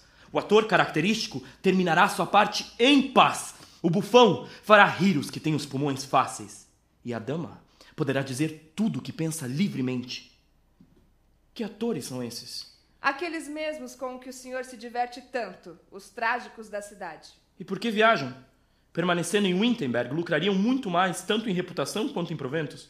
Houve alguma proibição para eles devido ao que representam? Continuam com o mesmo prestígio que tinham quando estavam na cidade? Ainda são solicitados? Não, realmente não. Por que isso? Enferrujaram? Não. Continuam a trabalhar com o mesmo empenho. Mas é que existe agora, senhor, uma ninhada de fedelhos, filhotes de falcão, que berram textos com a voz esganiçada e são barbaramente aplaudidos. Estão na moda e tão vituperam contra o que eles chamam de teatro vulgar que muito marmanjão de espada à cinta não frequenta mais nossos teatros com medo das críticas desses plumitivos. Mas são crianças mesmo? E, e quem as mantém? São pagos como? Ficarão na profissão só enquanto têm voz? Não vão dizer depois, quando se tornarem atores comum, o que é bem provável se não tiverem outros recursos, que os escritores agiram mal com eles, fazendo-os agredidos do próprio futuro? É, o fato é que já houve muito aborrecimento em ambos os lados, mas ninguém no país acha pecado alimentar a controvérsia. Durante certo tempo, não se ganhava um soldo numa peça se o autor e ator não se pegassem a pau por essa questão. É possível? Oh, o que houve por aí de cabeça rachada? E os garotos venceram? Venceram mesmo, meu senhor. Carregam Hércules com seu fardo e tudo. Não é tão estranho. Meu tio agora é rei da Dinamarca. E muitos que faziam careta para ele enquanto meu pai era vivo, hoje dão 20, 40, 50, até 100 ducados por um retrato dele em miniatura. Pelo sangue de Deus. Há nisso uma coisa sobrenatural que a filosofia não consegue explicar. Trombetas fora de cena. Aí estão os atores. Cavalheiros, sejam bem-vindos a Elsinore. Meu aperto de mão, a demonstração de uma boa acolhida é a cortesia e a cerimônia. Permitam que cumpra com vocês o ritual para que a minha acolhida aos atores, a qual lhes digo, deve se revestir de certa pompa, não pareça superior à que lhes dedico. Vocês são bem-vindos, mas meu tio pai e minha mãe tia estão enganados. Em que, estimado senhor? Eu só sou louco de norte a noroeste. Quando o vento é do sul, distingo um gavião de um falcão. Entra Polônio. Saúde, senhores. Ouça bem, Guildenstern. Para Rosencrantz. E você também. Cada orelha um ouvinte. Esse bebê grande que estão vendo aí ainda não saiu dos coelhos. Talvez tenha conseguido uma nova entrada. A velhice não é uma segunda infância? Aposto como veio me anunciar aos atores. Repara só.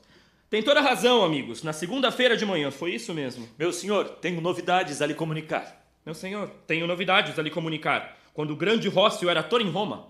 Estão aí os atores, meu senhor. Ora, ora. Belo repertório. É impressionante o que eles montaram. Entre nós, já montaram num burro. Os melhores atores do mundo, seja na tragédia, na comédia, história pastoral, pastoral cômica, histórico pastoral, trágico histórico, trágico histórico pastoral cômico, com unidade de tempo, espaço ou poema ilimitado. A tragédia de Sêneca, não muito pesada, e a comédia de Plauto, não demasiada leve, tanto no respeito ao texto quanto nas liberdades que tomam. Eles são únicos. Ah, Jefité, juiz de Israel, que tesouros tu tinhas? Que tesouro ele tinha, meu senhor? Uma linda filha, filha única, que ele amava mais que tudo. A parte. Sempre a minha filha.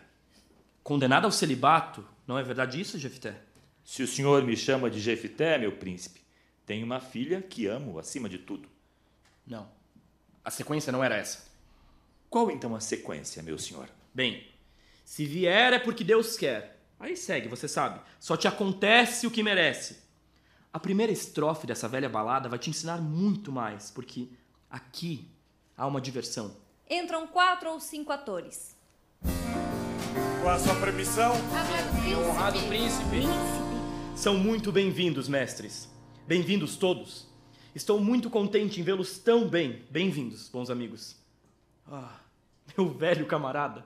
Teu rosto passou a usar cortina desde a última vez que te vi. Fizeste isso para eu poder rir nas tuas barbas? Polônio, meu bom amigo, faça com que todos fiquem bem instalados. Está ouvindo? Que sejam bem cuidados, pois são a crônica sumária e abstrata do tempo. É preferível você ter um mau epitáfio depois de morto do que ser difamado por eles enquanto vivo. Pode deixar, senhor. Serão tratados como merecem. Que isso? Trate-os melhor. Se tratarmos as pessoas da forma que merecem, nenhuma escapa do chicote. Trata-os da forma que consideras tua própria medida. Quanto menos merecerem, mais meritória será tua generosidade. Acompanha-os. Venham, venham, senhores. Sigam-no, amigos.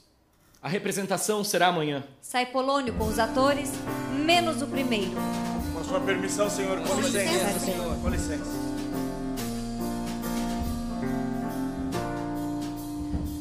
Escuta, velho amigo.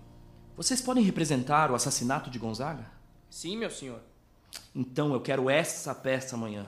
E você poderá, se necessário, decorar uma fala de 12 ou 16 versos escritos por mim e intercalá-los na peça? Sim, meu senhor. Muito bem. Vai te juntar aos teus. E não zombem do velho. Sai o primeiro ator, a Rosenkrantz e Guildenstern. Meus bons amigos, eu os deixo até a noite. Mais uma vez, bem-vindos a Elsinore. Meu bom senhor. Deus vos acompanhe. Saem Rosenkrantz e Guildenstern. Agora estou só. Que nobre eu sou. Que escravo abjeto. Não é monstruoso que esse ator aí, por uma fábula, uma paixão fingida, possa forçar a alma a sentir o que ele quer, de tal forma que o rosto empalidece, tem lágrimas nos olhos, angústia no semblante, a voz trêmula e toda a sua aparência se ajusta ao que ele pretende. E tudo isso por nada? Que faria ele se tivesse o papel e a deixa da paixão que a mim me deram?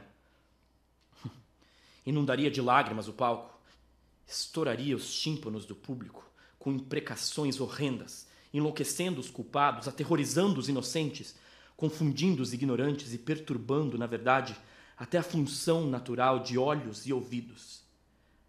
Mas eu, idiota, inerte, alma de lodo, vivo na lua, insensível à minha própria causa. Eu não sei fazer nada, mesmo por um rei, cuja propriedade e a vida tão preciosa foram arrancadas numa conspiração maldita. Trabalha, meu cérebro. Ouvi dizer que certos criminosos assistindo uma peça foram tão tocados pelas suas sugestões às cenas que imediatamente confessaram seus crimes. Pois, embora o assassinato seja mudo, fala por algum órgão misterioso. Farei com que esses atores interpretem algo semelhante à morte de meu pai diante de meu tio. E observarei a expressão dele quando lhe tocarem no fundo da ferida. Basta um frêmito seu e eu sei o que fazer depois. Mas o espírito que vi pode ser o demônio.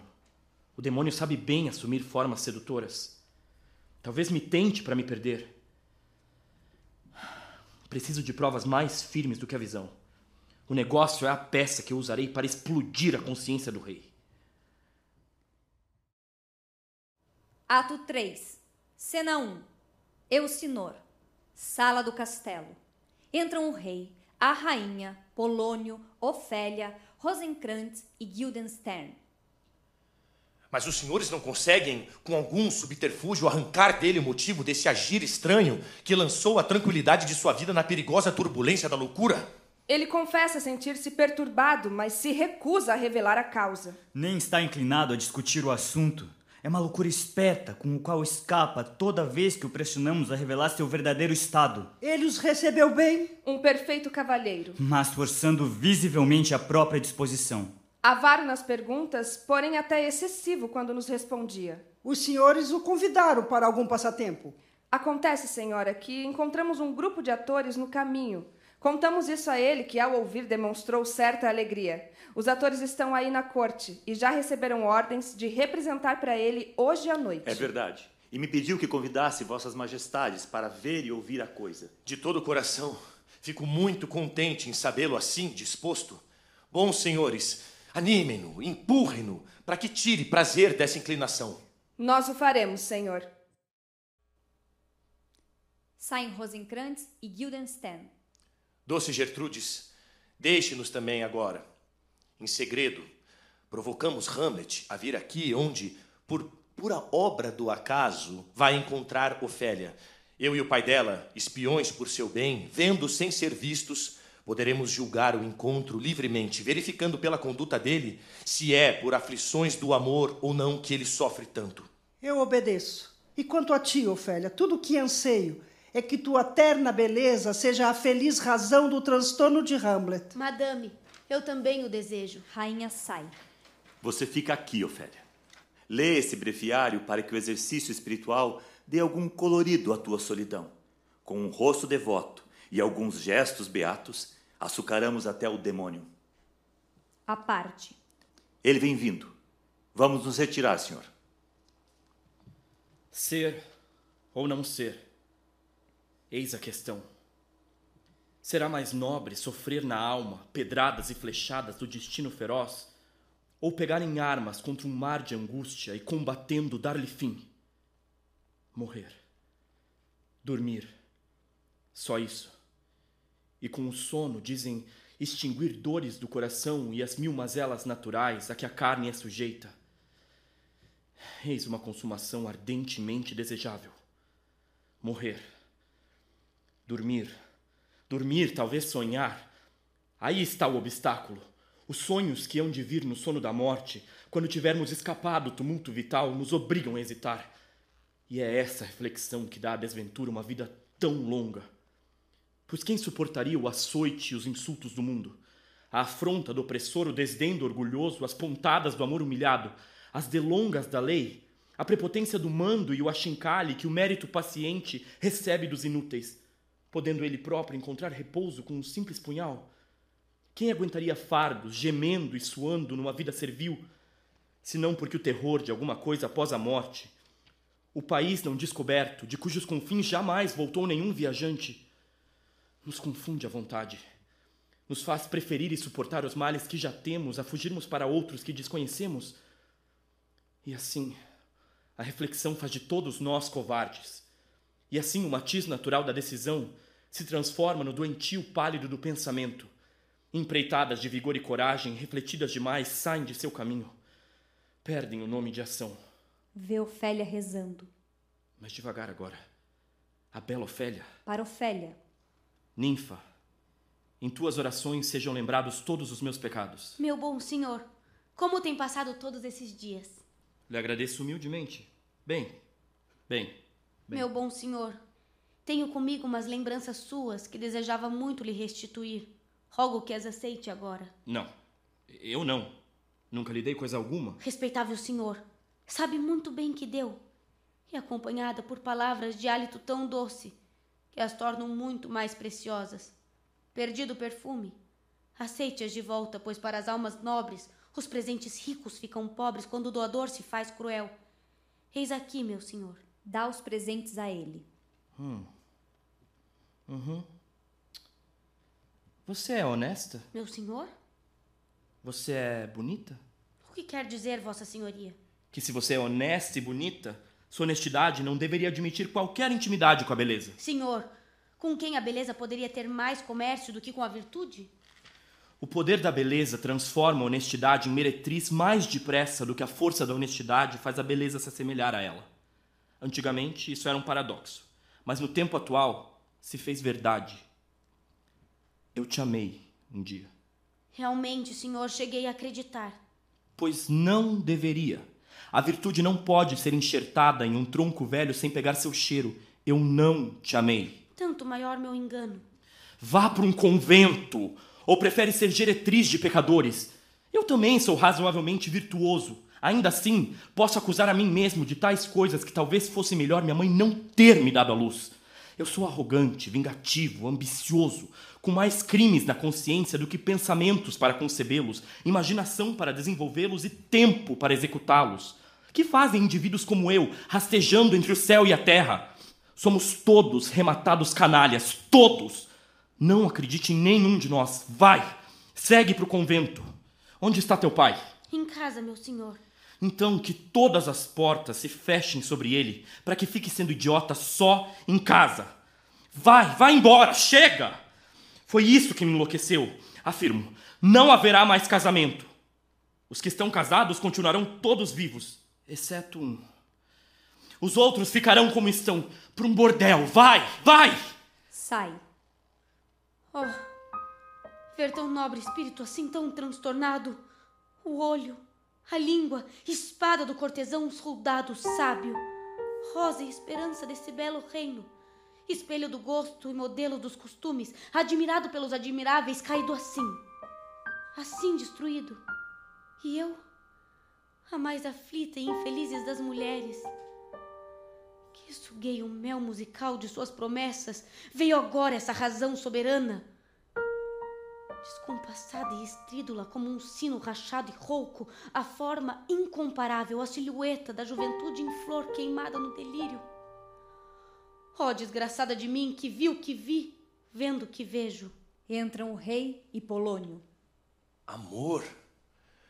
Os sentimentos dele não tendem para esse lado. E também o que disse, embora meio louco, não parece loucura.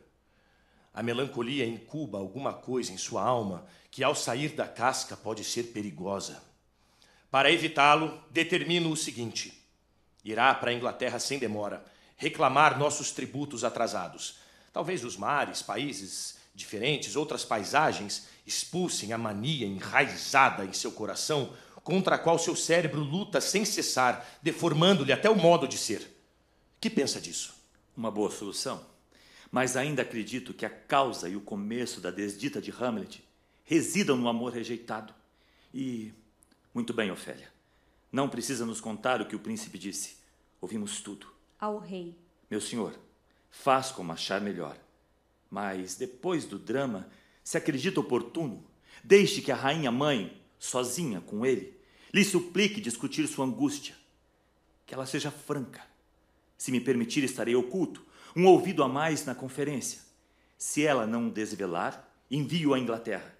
Ou mande confiná-lo onde vossa sabedoria achar melhor. É coisa consagrada. A loucura dos grandes deve ser vigiada. Saem.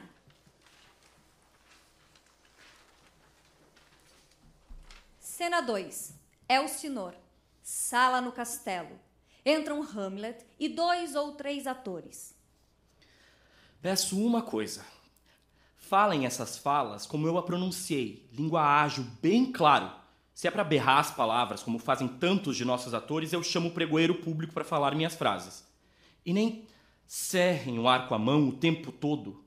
Faz gestos no ar com as mãos. Moderação em tudo.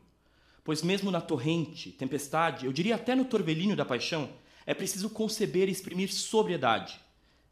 Ah, me dói na alma ouvir uma dessas pessoas de peruca enorme estraçalhando uma paixão até fazendo em trapos, arrebentando os tímpanos dos basbaques que, de modo geral, só apreciam berros e pantomimas sem qualquer sentido. A vontade é mandar açoitar um desses indivíduos, mais tirânicos do que Termagante, mais heróico do que Herodes. Evitem isso, por favor. Prometo a vossa honra. Mas também nada de contenção exagerada. O teu discernimento deve te orientar. Ajusta o gesto à palavra, a palavra ao gesto, com cuidado de não perder a simplicidade natural, pois tudo que é forçado deturpa o intuito da representação, cuja finalidade, em sua origem e agora, era e é exibir um espelho à natureza mostrar à virtude sua própria expressão, ao ridículo sua própria imagem e a cada época e geração sua forma e efígie. Ora, se isso for exagerado ou então mal concluído, por mais que faça rir o ignorante, só pode causar tédio ao exigente, cuja opinião deve pesar mais no teu conceito do que uma plateia inteira de patetas. Eu tenho visto atores, e elogiados até, e até muito elogiados, que, para não usar termos profanos, eu diria que não tem nem voz, nem jeito de cristãos ou de pagãos, sequer de homens. Berram ou gaguejam de tal forma que eu fico pensando se não foram feitos, e mal feitos, por algum aprendiz da natureza, tão abominável a maneira com que imitam a humanidade. Creio, senhor, que em nosso grupo isso já foi bastante corrigido.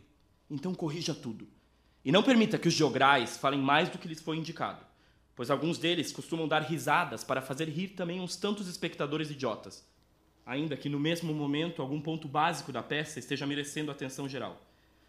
Isso é indigno e revela uma ambição lamentável por parte do imbecil que usa esse recurso. Vai te aprontar. Saem atores. Entra Polônio, Rosenkrantz e Guildenstern. Para Polônio. Como é, meu senhor? O rei concorda em ouvir a peça? E a rainha também. Vem imediatamente. Manda que os atores se apressem. Sai Polônio. Vocês dois podem ajudá-los? Pois, não, meu senhor. Saem Rosenkrantz e Guildenstern. Ai, olá, Horácio. Entra Horácio. Aqui, estimado senhor, as suas ordens. Horácio, você é o homem mais equilibrado com quem convivi minha vida toda. Ah, meu caro senhor. Não, não creia que eu lisonjeio. Que vantagens posso tirar de ti, que não tem para vestir e comer outra renda que não os teus dotes de espírito? Por que lisonjear o pobre? Não. A língua açucarada deve sempre lamber a pompa extrema, e os gonzos ambiciosos do joelho dobrar apenas onde haja lucro na bajulação. Você me escuta? Essa noite há uma representação para o rei. Uma das cenas lembra as circunstâncias que eu te narrei, da morte do meu pai. Peço, quando vires a cena em questão, que observes meu tio com total concentração da tua alma. Se a culpa que ele esconde não se denunciar nesse momento, então o que vimos, então o que vimos era um espírito do inferno, e minha suspeita tão imunda quanto a forja de Vulcano. Escuta-o atentamente. Meus olhos também estarão cravados no seu rosto. Depois juntaremos nossas impressões para avaliar a reação que ele teve. Bem, meu senhor, se o rei me furtar alguma coisa enquanto se representa e escapar à observação, eu pago o roubo. Eles chegam para o espetáculo. Devo fazer o louco. Escolhe um bom lugar, Horácio. Marcha dinamarquesa. Fanfarra. Entram o rei, a rainha, Polônio, Ofélia, Rosenkrantz, Guildenstern e outros cortesãos com a guarda carregando tochas. Como passa nosso sobrinho Hamlet? Magnífico. Passadio de camaleão. Eu, como ar, cheio de promessas. Com isso, o senhor não conseguiria engordar nem os seus capões.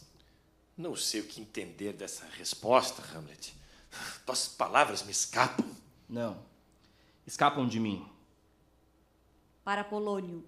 Meu senhor, é verdade que também representou na universidade? É verdade. E até era considerado um bom ator. E representou o quê? Representei Júlio César. Brutus me assassinou no Capitólio. Mas que brutalidade! Matar um carneirão tal capital. Os atores já estão prontos? Sim, meu senhor, quando lhe aprouver. Vem cá, querido Hamlet. Senta ao meu lado. Perdão, boa mãe. Tenho aqui um imã mais atraente. Indica Ofélia. Ao rei. O senhor notou isso? Senhora, posso me enfiar no seu colo? Deita-se aos pés de Ofélia. Não, meu senhor. Quero dizer, pôr a minha cabeça no seu colo. Sim, meu senhor.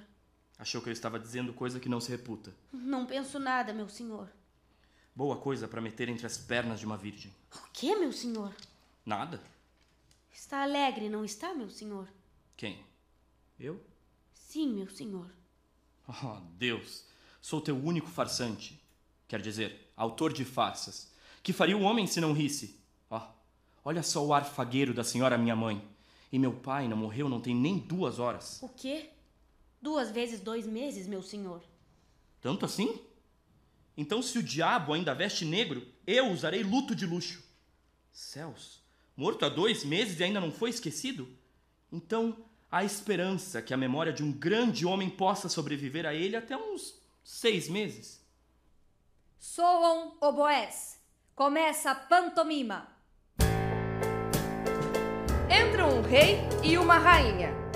Muito amorosos, os dois se abraçam. Ela se ajoelha e faz demonstrações de devoção a ele. Ele se levanta do chão e inclina a cabeça no ombro dela. Ele se deita num canteiro de flores. Ela, vendo-o dormir, se afasta, sai. Imediatamente surge um homem, tira a coroa do rei e derrama o veneno no ouvido dele. Sai. beijando a coroa. A rainha volta, encontra o rei morto, faz apaixonadas demonstrações de dor. O envenenador volta, acompanhado de dois ou três comparsas, e mostra-se condoído com a morte do rei. Acompanha a rainha em suas demonstrações. O cadáver é levado embora. O envenenador corteja a rainha com presentes. Ela mostra alguma relutância. Recusa os presentes por uns momentos. Por fim, aceita as provas de amor. Sai.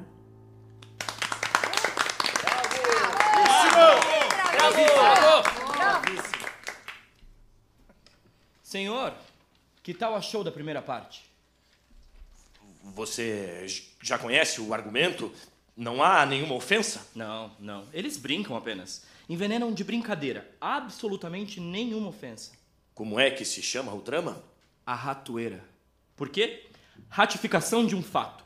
Um assassinato acontecido em Viena. Gonzaga é o nome do duque. A mulher se chama Batista. O senhor logo verá.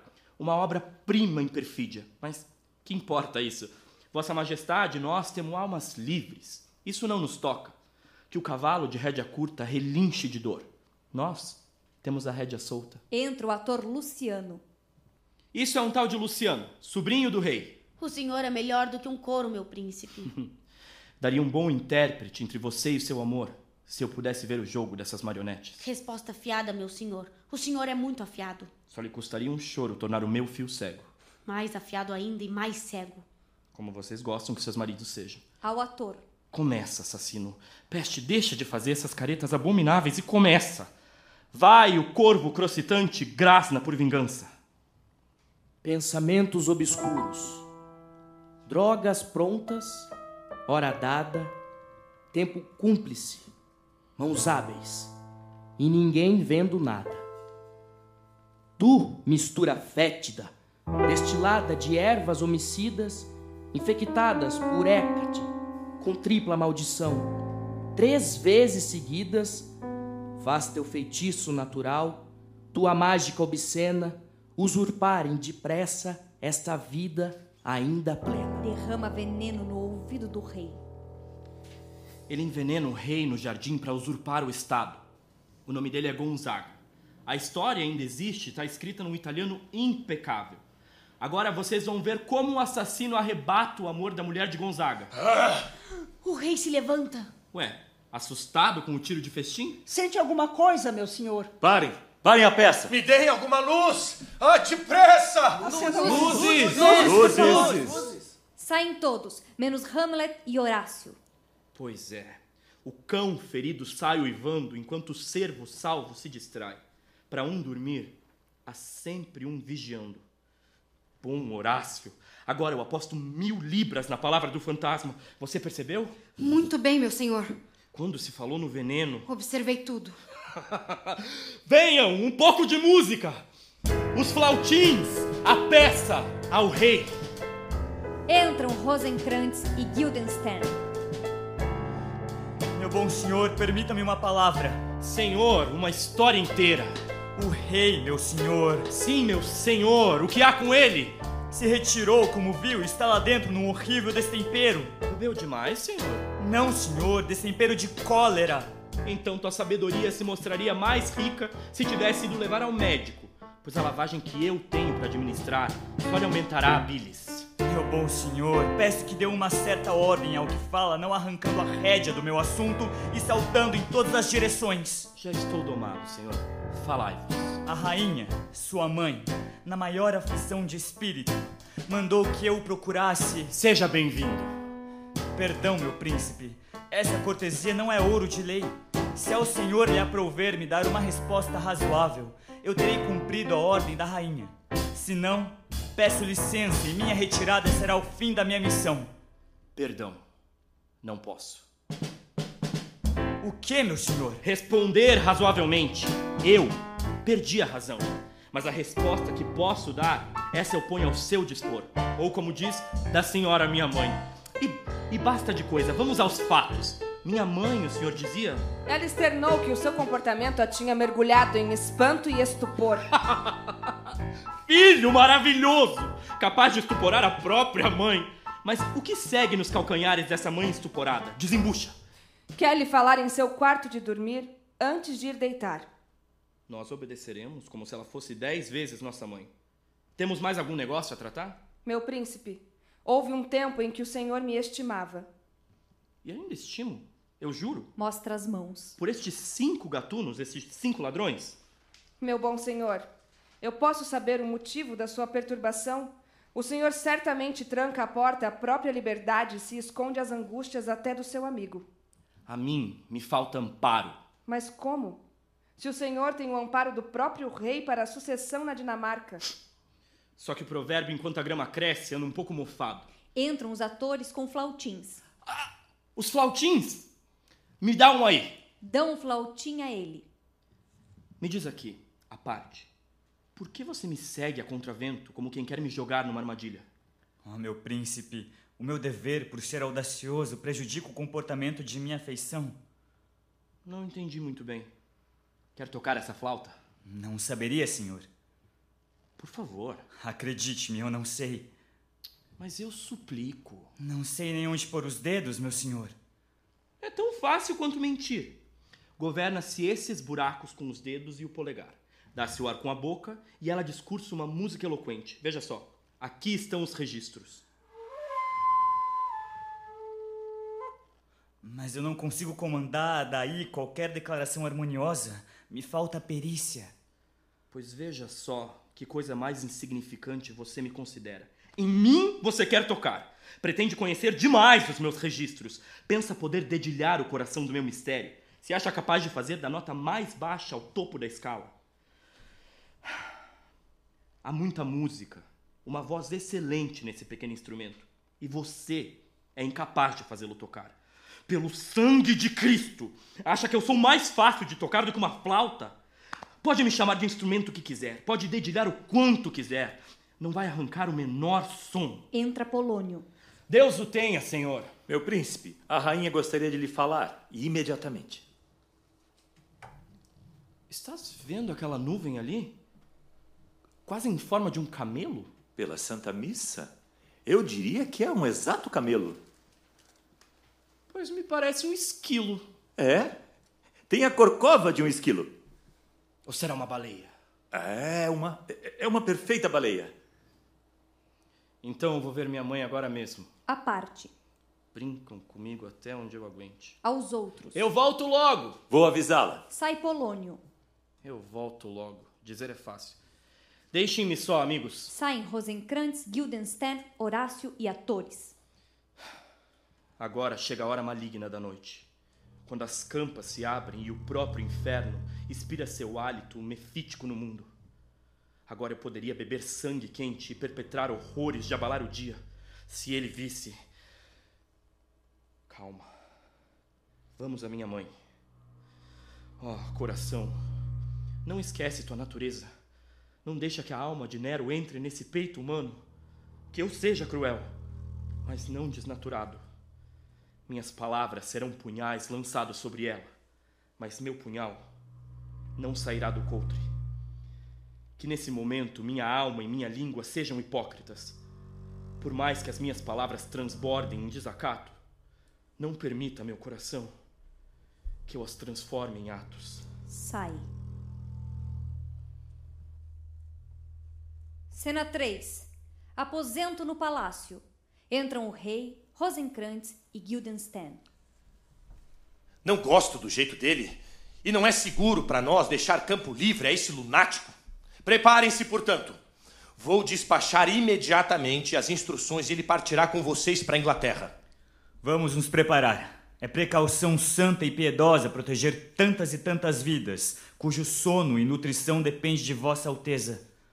O simples ser individual deve empregar toda a força e invenção de seu espírito para proteger-se de golpes, e muito mais ainda o ser de cujo bem-estar dependem e no qual repousam tantas vidas. Quando se extingue um soberano, ele não morre só. Como o vórtice de um redemoinho, atrai para o abismo tudo que o rodeia. É uma roda maciça, fixada no pico da montanha mais alta, em cujos raios enormes dez mil coisas menores vivem incrustadas e grudadas. E aí, quando ela cai, cada pequeno anexo de minuta dependência acompanha a queda tonitruante. Quando um rei suspira, o reino inteiro geme. Equipem-se, eu lhes peço, para essa viagem urgente. Temos que colocar grilhões nesse pavor que anda por aí com os pés demasiado livres. Vamos, nos apressar. Saem Rosenkrantz e Guildenstern. Entra Polônio. Meu senhor, ele já foi para o quarto da rainha. Vou me botar atrás da tapeçaria para escutar o que acontece. Até já, meu senhor. Espero vê-lo antes que se recolha, para lhe contar o que sei. Obrigado, caro senhor meu. Sai Polônio. Oh, meu delito é fétido. Fedor que chega ao céu. Pesa sobre ele a maldição mais velha, a maldição primeira: assassinar um irmão. Nem consigo rezar, embora a inclinação e a vontade imensa. Mas se a vontade é grande, minha culpa é maior. Como homem envolvido numa empreitada dúplice, hesito e paro, sem saber por onde começar, e desisto de ambas. Mas mesmo que esta mão maldita tivesse sua espessura duplicada pelo sangue fraterno, será que nesses céus clementes não haveria chuva bastante para lavá-las de novo brancas como a neve? Para que serve a piedade, se não para apagar a face do delito? E o que é a oração, se não essa virtude dupla? Evitar nossa queda ou perdoar-nos depois? Então, eu olharei para o alto para resgatar minha culpa. Mas que forma de oração pode servir meu intuito? Perdoai meu torpe assassinato? Isso não pode ser, pois retenho a posse dos benefícios que me levaram ao crime. É possível ser perdoado retendo os bens do crime? Nas correntes corruptas deste mundo, as mãos douradas do delito podem afastar a justiça, como tanto se vê o próprio lucro do malfeito comprando a lei. Mas não é assim lá em cima. Ali não há trapaças. Lá a ação se mostra tal qual foi. E nós, nós mesmos, somos compelidos a prestar testemunho, olhando nossas culpas no dente e no olho.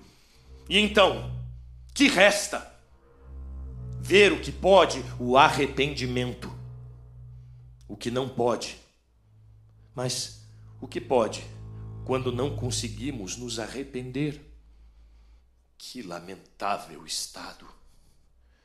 Peito obscuro como a morte.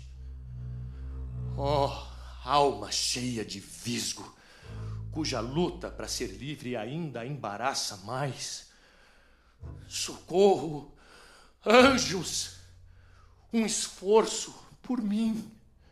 Dobrem-se, joelhos orgulhosos, coração de tendões de aço, fica suave como a carne tenra do recém-nascido. Tudo pode sair bem. Se move para um lado e se ajoelha. Entra Hamlet. Eu devo agir é agora. Ele está rezando. Eu vou agir agora. E assim ele vai para o céu. E assim estou vingado. Isso merece exame. Um monstro mata meu pai. E por isso eu, seu único filho, envio esse canalha ao céu. Ah, ele pagaria por isso recompensa. Isso não é vingança. Ele colheu meu pai impuro, farto de mesa, com todas suas falhas florescentes, em pleno maio.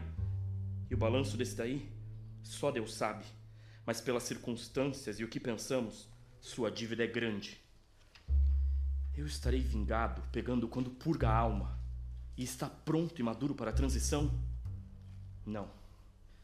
Para a espada e espera a ocasião mais monstruosa, quando estiver dormindo bêbado, ou em fúria, ou no gozo incestuoso de seu leito, jogando, blasfemando, ou em qualquer ato sem sombra ou odor de redenção. Aí, derruba-o, para que seus calcanhares deem coices no céu e sua alma fique tão obscura e danada quanto o inferno para onde ele vai. Minha mãe me espera. Esse remédio faz apenas prolongar tua doença. Sai, levantando. Minhas palavras voam. Meu pensamento lhe és infiel. Palavras assim jamais chegam ao céu. Sai. Cena 4. O aposento da rainha. Entram a rainha e Polônio. Ele vem logo. Deve falar com firmeza. Que as extravagâncias dele se tornaram exageradas, não são mais suportáveis. Ficarei escondido aqui mesmo. Eu lhe peço, seja clara com ele. Fora. Minha mãe! Minha mãe! Minha mãe! Eu lhe garanto isso. Não tenha receio. Sai agora. Ele vem vindo. Polônio vai para trás da tapeçaria. Entra Hamlet. Olá, minha mãe. Do que se trata? Hamlet, ofendeste muito teu pai. Mãe, a senhora ofendeu muito meu pai. Vamos, vamos, tu respondes com uma língua tola. Vem, vem. A senhora pergunta com uma língua indigna. Como? O que é isso, Hamlet? O que foi que aconteceu? Esqueceste quem eu sou? Não. Pela cruz, não esqueci. A senhora é a rainha, esposa do irmão do seu marido. E antes não fosse, é minha mãe. Muito bem. Vou te colocar diante de pessoas capazes de falar contigo. Vamos lá. Sente aí e não se mova. Não vai sair daqui antes que eu a ponha diante de um espelho, onde veja a parte mais profunda de si mesma. Que pretendes fazer? Vais me matar! Socorro! Socorro aqui! Atrás da tapeçaria. Olá! Socorro! Socorro! Socorro! Puxando o florete. Que é isso? Um rato? Morto. Aposto um ducado morto. Dá um lance com o florete através da tapeçaria. Atrás. Ah! Me mataram! Polônio cai e morre. Ai de mim! Que fizeste? Ora, eu não sei. Quem é? O rei? Oh, que ação sangrenta e absurda! Ação sangrenta? Quase tão má, minha boa mãe, como matar um rei e casar com o irmão dele. Como matar um rei? Sim, senhora. Foram as minhas palavras. Levanta a tapeçaria e olha Polônio. Tu, miserável, absurdo, intrometido, idiota! Adeus. Eu te tomei por um teu maior. Aceito o teu destino. Ser prestativo demais tem seus perigos. A rainha. Deixa de torcer as mãos, calma. Senta aí, pois eu pretendo torcer o seu coração. Se ainda tiver substância penetrável, se o hábito do mal não o empederniu em bronze, como couraça e proteção contra qualquer sentimento. Que foi que eu fiz para tua língua vibrar contra mim com esse ódio todo? Um ato que empalidece a graça e o rubor do recato. Chama a virtude de hipócrita. Arranca a rosa da bela fonte de um amor inocente e põe aí um sinal infamante. Torna os votos conjugais tão verdadeiros quanto as promessas de viciados.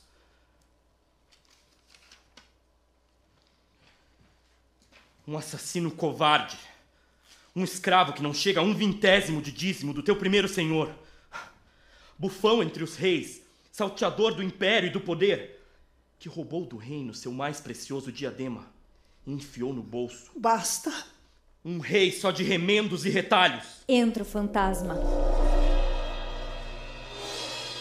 Salvai-me e cobri-me com vossas asas, ó guardas celestiais. Ao fantasma. Que espera de mim, graciosa figura? Meu Deus, está louco. O senhor vem repreender o filho negligente que deixou escapar a hora e a paixão sem executar sua ordem terrível. Me diz. Não esqueça. Esta visita é para aguçar tua resolução já quase cega. Mas olha, o espanto domina tua mãe. Coloca-te entre ela e sua alma em conflito. Nos corpos frágeis, a imaginação trabalha com mais força. Fala com ela, Hamlet. O que é que tem a senhora? Ai, o que é que tem você fixando assim seus olhos no vazio e conversando com um ar incorpóreo? Os teus espíritos espiam impetuosos por teus olhos, soldados despertados pelo alarme. Teus cabelos deitados se levantam e ficam em pé como excrescências vivas. Oh, filho gentil, esperes de paciência fresca sobre o calor e a chama da tua loucura. O que está olhando? Ele. Ele, olha só! O seu brilho tão pálido, sua causa e seu aspecto juntos seriam capazes de comover as pedras. Ao fantasma. Não olhe assim para mim, pois esse apelo piedoso pode me demover do meu rígido intento e faltará cor ao que devo fazer. Lágrimas talvez, mas não gotas de sangue. Para quem você diz isso? A senhora não vê? Não vejo nada e vejo tudo o que há. Nem ouviu nada? Não, nada, nada, a não ser a nós mesmos. Mas como? Olha lá! Vê! Está indo embora! Meu pai, vestido como vivia, olha! Lá vai ele. Atravessa o portal agora mesmo. É o teu cérebro que forja essa visão. Teu delírio excede em criações incorpóreas. Delírio? Meu pulso como o teu marca o tempo calmamente. E sou a música saudável, não é loucura o que eu proferi. É só me pôr à prova, que repito palavra por palavra aquilo que a loucura embolaria. Mãe, pela graça divina, não passe em tua alma esse enganoso unguento, que não é teu delito que fala, mas minha demência. Isso é apenas uma pele fina cobrindo tua alma gangrenada, enquanto a putre da corrupção e infecção oculta corrói tudo por dentro. Confessa-te ao céu. Arrepende-te do que passou e evita o que há por vir. Oh, Hamlet, você partiu meu coração em dois. Pois joga fora a pior parte dele e vive com a mais pura outra metade. Boa noite. Não vá para a cama de meu tio. Simula uma virtude, já que não a possui. Vou partir para a Inglaterra, sabia disso? Ai, eu tinha esquecido. Está decidido, então. As cartas já estão seladas. Os meus dois companheiros de escola, em quem confio menos do que em dente de víboras, são portadores das ordens. Devem limpar o caminho para eu chegar à armadilha. Hamlet ao cadáver de Polônio. Este homem me obriga a usar uma escapatória. Vou arrastar suas tripas para o quarto ao lado. Boa noite, minha mãe. Engraçado. O conselheiro está aí tão quieto, tão grave e sagaz. Em vida era um biltre, agitado e loquaz. Ao corpo. Vamos, senhor. É só o arrastão final. Boa noite, mãe. Saem separadamente. Hamlet puxando Polônio. Ato 4, cena 1. Sala do castelo. Entram o rei, a rainha, Rosenkrantz e Guildenstern. Esses suspiros e gemidos profundos têm uma causa. Ah, meu bom senhor, o que vi essa noite? O que, Gertrudes? Como está Hamlet? Louco como o mar e o vento lutando para decidir qual o mais forte. Num acesso de fúria, ouvindo alguma coisa mexer atrás da tapeçaria, arrancou o florete e gritou um rato, um rato, e exaltado pela imaginação, matou sem ver o excelente velho. Oh, que ação funesta! Teria feito o mesmo a nós estivéssemos lá. Onde foi Hamlet? Esconder o corpo que ele assassinou. Vem comigo, Gertrudes. Assim que o sol tocar a montanha, nós o embarcaremos daqui.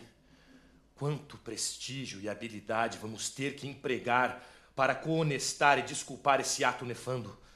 Oh, Guildenstern! Entra Rosenkrantz e Guildenstern. Amigos, busquem, vocês dois, mais alguém como reforço.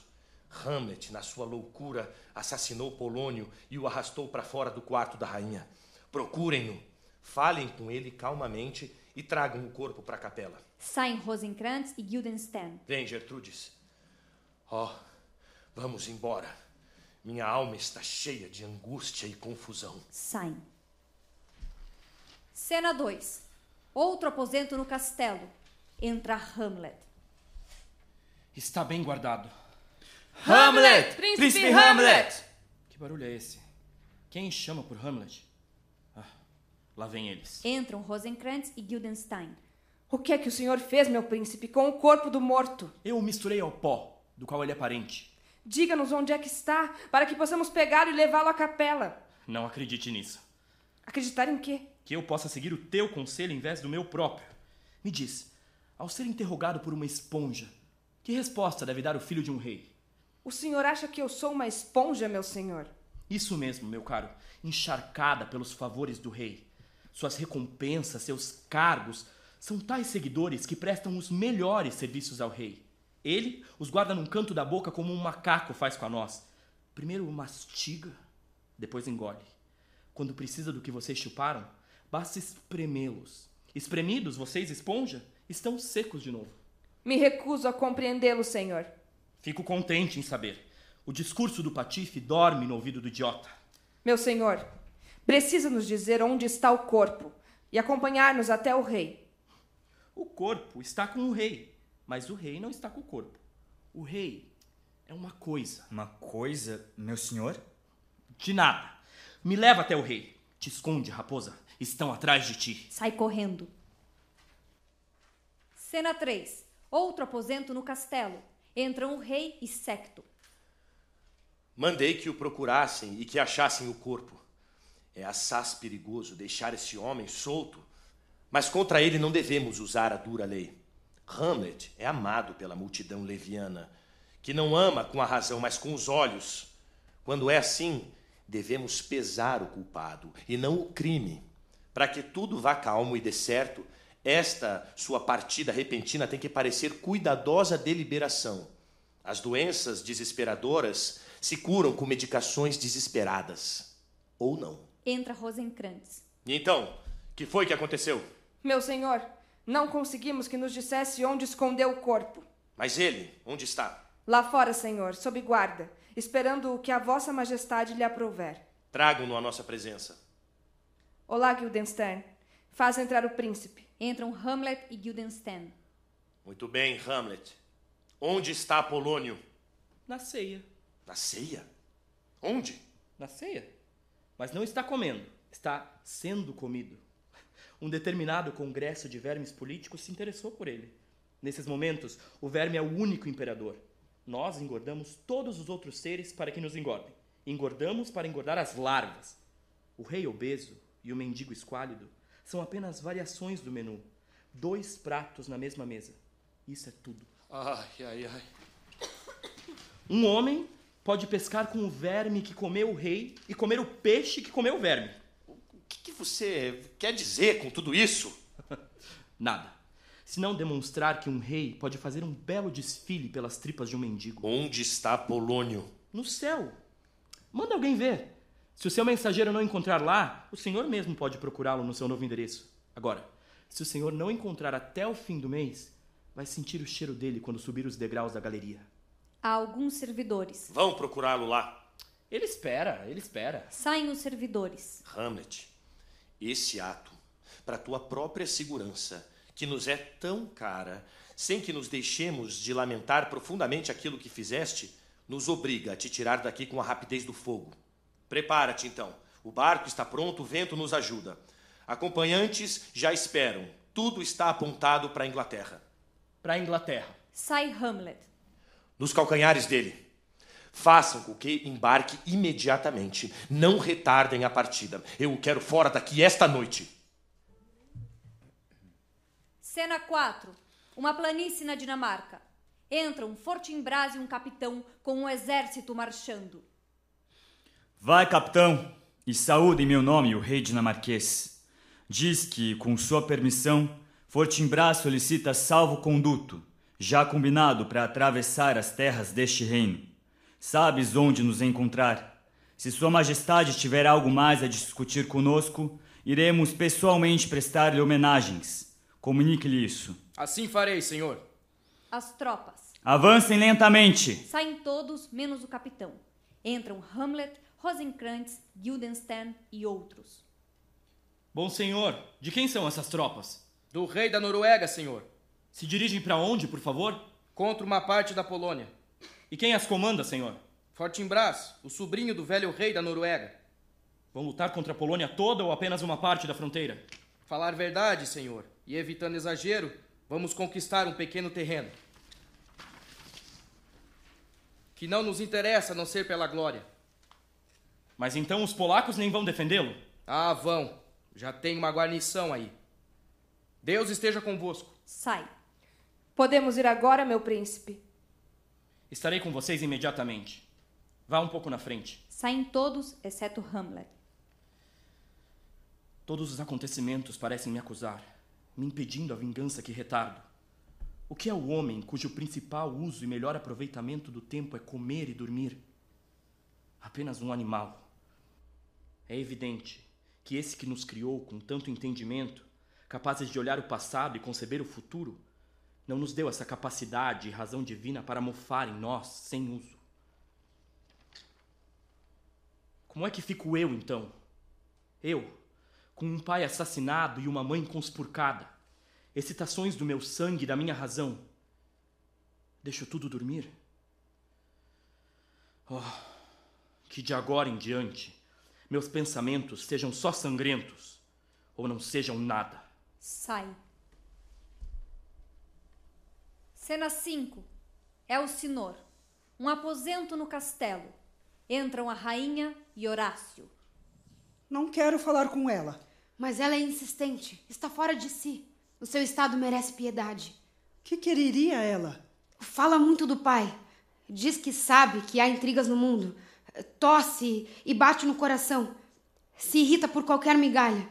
Fala coisas sem nexo ou com apenas metade do sentido.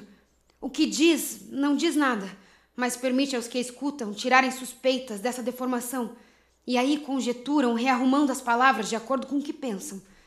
As palavras, junto com os olhares, meneios e gestos que ela faz, dão para acreditar que realmente ali há um pensamento.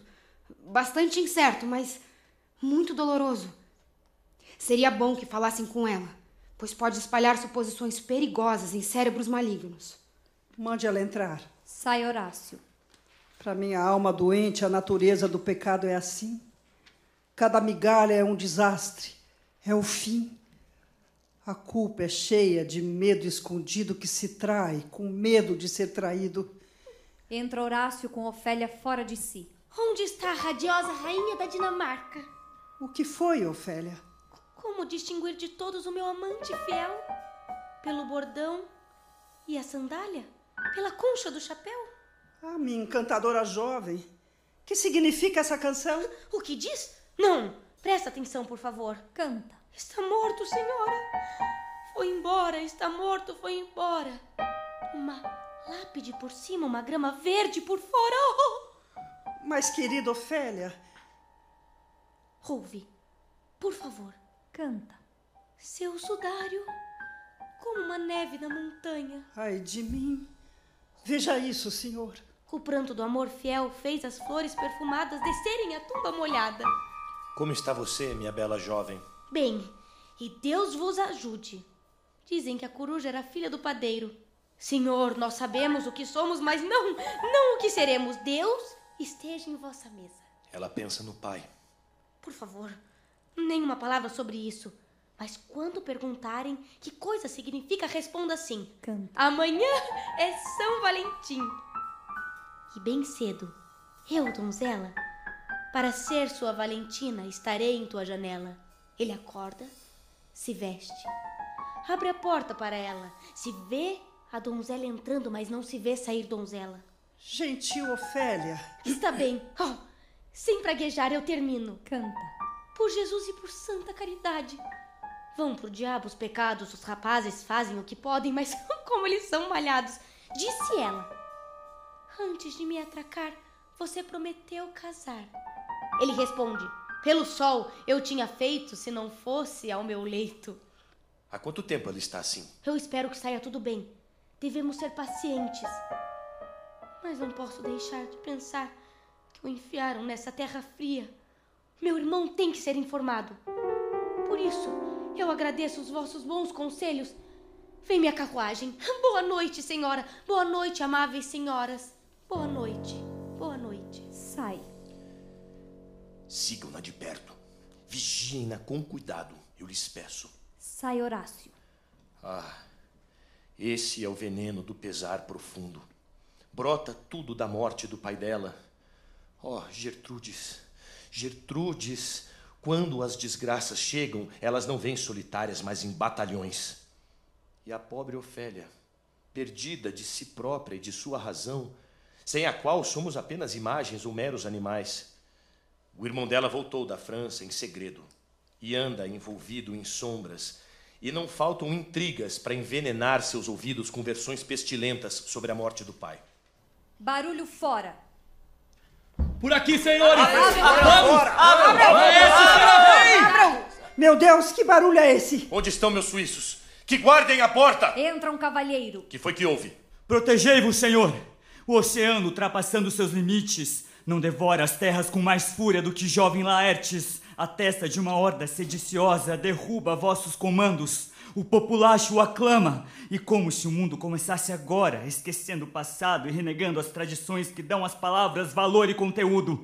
Eles gritam: Nós decidimos, Laerte será rei! E mãos, línguas e gorros aplaudem até as nuvens: Laerte será rei! Laertes rei! Com que alegria ladram numa pista falsa!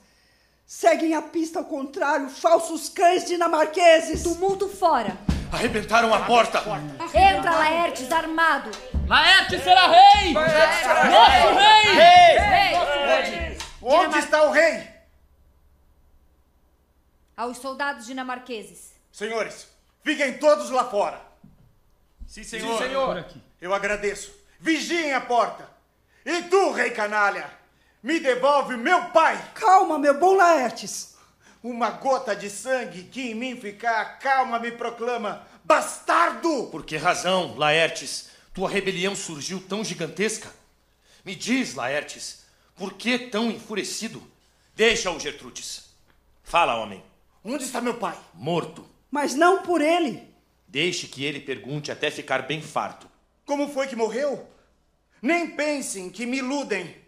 Por o inferno a obediência, ao demônio mais terrível os juramentos, a consciência a graça ao mais fundo abismo. Eu desafio a danação. Cheguei a um extremo em que já não me importa se este mundo ou o outro. Aconteça o que acontecer, quero apenas vingar meu pai completamente. Quem te impedirá? Nem o mundo inteiro, só a minha vontade. Quanto aos recursos que tenho, eu os usarei de tal maneira que, embora poucos, chegarão bem longe. Bem, falas como filho amante e bom cavalheiro. Que eu não tenho culpa da morte de teu pai e sinto a dor mais profunda pelo fato. Ficará tão claro ao teu julgamento quanto o dia que penetra nos teus olhos. O que acontece aí? Que barulho é esse? Entra Ofélia. Ó oh, fogo! Consome meu cérebro. Lágrimas sete vezes salgadas, queime a função e o valor dos meus olhos. Juro pelos céus, tua loucura será paga em peso até que o braço da balança penda para o nosso lado. Ó oh, Rosa de Maio, virgem amada, boa irmã, gentil Ofélia. Ó oh, céus, é possível que a razão de uma donzela seja tão frágil quanto a vida de um velho? A natureza é sutil no amor e nessa sutileza sacrifica um pedaço precioso de si própria àquele a quem ama. Canta. O puseram no caixão, com o rosto descoberto. Olê, olê, olê. Caíram chuva de lágrimas na campa. Vai em paz, meu pombinho, vai em paz. Se estivesses em teu juízo e me incitasse à vingança, não terias tanta força. Todos têm que cantar. Embaixo, embaixo, chama baixinho. A roda da fortuna gira assim. Foi o pérfido mordomo que roubou a filha do patrão. Isso não é nada. E é mais que tudo. Para Laertes. Esse é um rosmaninho. Serve para lembrança. Eu te peço, amor, não esquece. E aqui, amores perfeitos são pros pensamentos. Uma lição na loucura. Pensamentos e recordações se harmonizam. Ao rei. Funchos para o senhor e Arquileias a rainha. Arruda para vós e para mim alguma coisa. Vamos chamar de flor da graça dos domingos.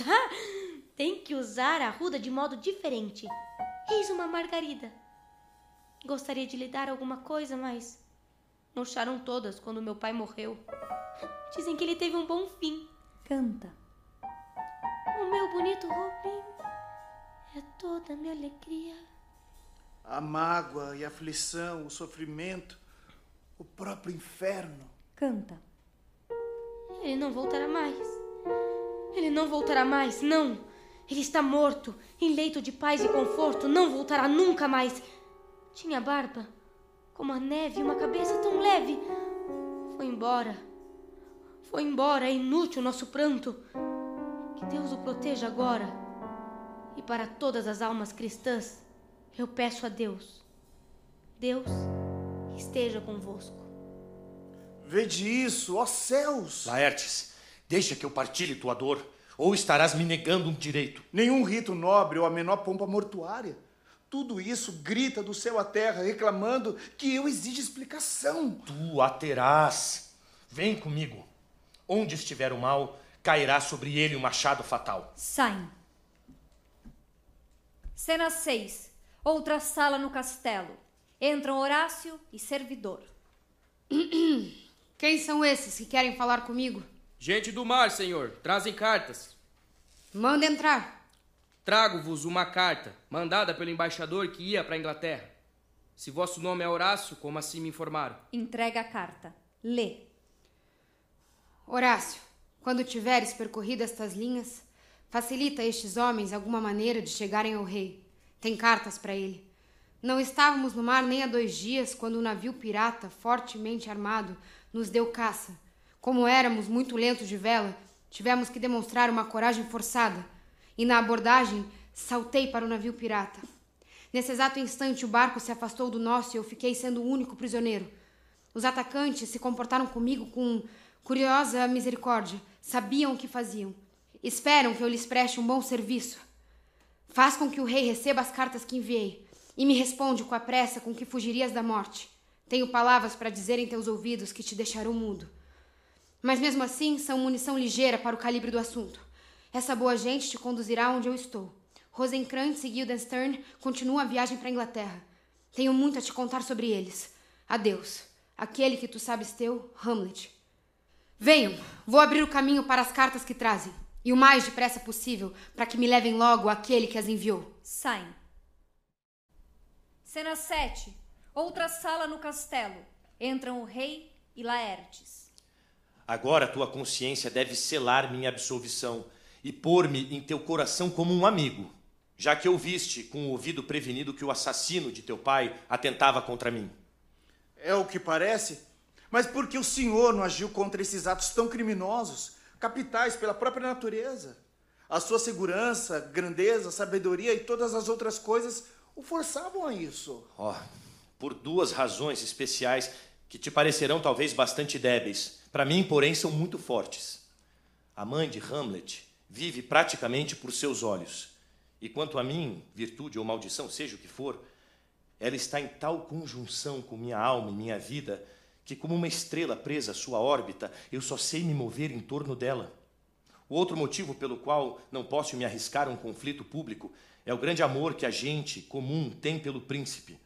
O povo, mergulhando em afeição, todas as faltas dele, como a fonte que transforma o lenho em pedra, converteria suas cadeias em relíquias, e minhas flechas, de hastes muito leves para o vento tão forte, não atingiriam o alvo onde eu mirasse e voltariam todas sobre mim. E assim eu perdi um nobre pai.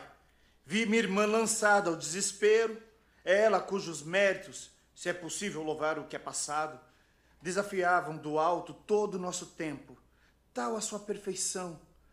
Mas minha vingança virá. Que isso não te interrompa o sono. Não deves pensar que somos feitos de matéria frouxa e inerte, que deixamos o perigo nos arrancar a barba fingindo que é brincadeira. Em breve saberás mais.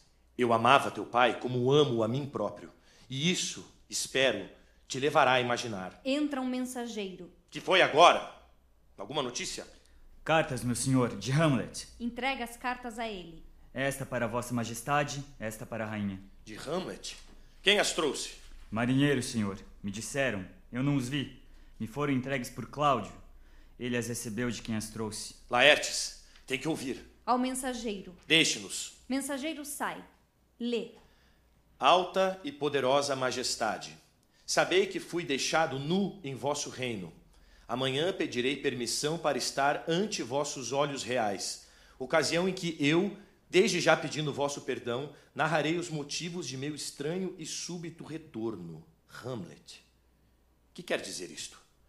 Os outros todos também estão voltando? Ou isso é só um estratagema? O senhor reconheceu a mão? Caracteres de Hamlet. Nu. A letra dele aqui no postscriptum. Sozinho. Que me aconselhas? Estou perdido, senhor. É deixar que ele venha. Reaquece o meu coração sofrido. A ideia de poder viver e lhe dizer nos dentes: Tu o fizeste. Se for assim, Laertes, como será assim? Como o contrário? Deixarás que eu te guie? Sim, meu senhor. Desde que não me conduza para a paz. A tua própria paz. Se ele agora voltou, abandonando a viagem, e não tem mais intenção de embarcar de novo, eu o tentarei a uma empreitada já madura em minhas cogitações, da qual ele não conseguirá escapar. E a morte dele não trará nenhum sopro do vento da suspeita. Até sua mãe desconhecerá o estratagema e o chamará de acaso. Meu senhor, deixar-me-ei guiar. Com prazer maior, se puder, organizar tudo de modo a que eu sirva de instrumento. Pois vem bem a propósito. Falou-se muito de ti enquanto viajavas, isso em presença de Hamlet, por uma habilidade na qual dizem você é esplendoroso. Todas as tuas qualidades juntas não despertaram nele tanta inveja quanto esta sozinha. Aliás, aqui no meu parecer, sem nenhuma importância. Que habilidade é essa, meu senhor? A arte e a prática do ataque e defesa, e muito especialmente no uso do florete. Essa avaliação envenenou Hamlet de inveja que ele só ansiava por tua volta para esgrimir contigo. Ora, a partir daí. O que é a partir daí, meu senhor? Laertes, não amavas teu pai? Por que essa pergunta? Hamlet está de volta. Que estás disposto a fazer para te mostrares filho de teu pai em atos, não mais em palavras? Cortar-lhe o pescoço na igreja. Nenhum lugar, na verdade, devia dar asilo a um assassino nem servir de limites à vingança. Mas, bom Laertes, se desejas vingança, permanece fechado no teu quarto. Hamlet, chegando, saberá que tu voltaste. Nós o cercaremos dos que só louvarão tua competência. E aí provocaremos um entrevero entre vocês e apostaremos nas duas cabeças. Ele, negligente que é e generosíssimo, alheio a qualquer trama e alguma habilidade, poderás escolher um florete sem botão para num passe maldoso, pagar a vida de teu pai com a vida dele. Assim farei. E com esse fim untarei minha espada. Um charlatão me vendeu um certo unguento, tão mortal que basta mergulhar nele uma lâmina, e onde esta tirar sangue, o emplastro mais raro, composto de todas as ervas que a lua alimenta de virtudes, não livrará da morte quem sofrer um arranhão Molharei no veneno a minha ponta. O mais simples toque será a morte. Vamos refletir um pouco. Pesar as circunstâncias de tempo e de meios que se adaptem melhor ao nosso plano. Se for para falhar e deixar nossas intenções se revelarem por um mau desempenho, será melhor nem tentar. Por isso, nosso projeto deve ter outro que o apoie ou substitua. E eis aqui. Quando, em meio ao combate, sentirem calor e sede, Tens que fazer ataques bem violentos para que isso aconteça. E Hamlet pedir bebida, eu já teria um cálice preparado para a ocasião, no qual basta ele tocar os lábios. Se até aí escapou de tua estocada venenosa, para coroar nosso plano. Mas espera, que barulho é? Entra a rainha. Que foi, meiga Gertrudes? Uma desgraça marcha no calcanhar de outra tão rápida e se seguem. Tua irmã Afogou-se Laertes. Afogada? Onde? Há um salgueiro que cresce inclinado no riacho, refletindo suas folhas de prata no espelho das águas.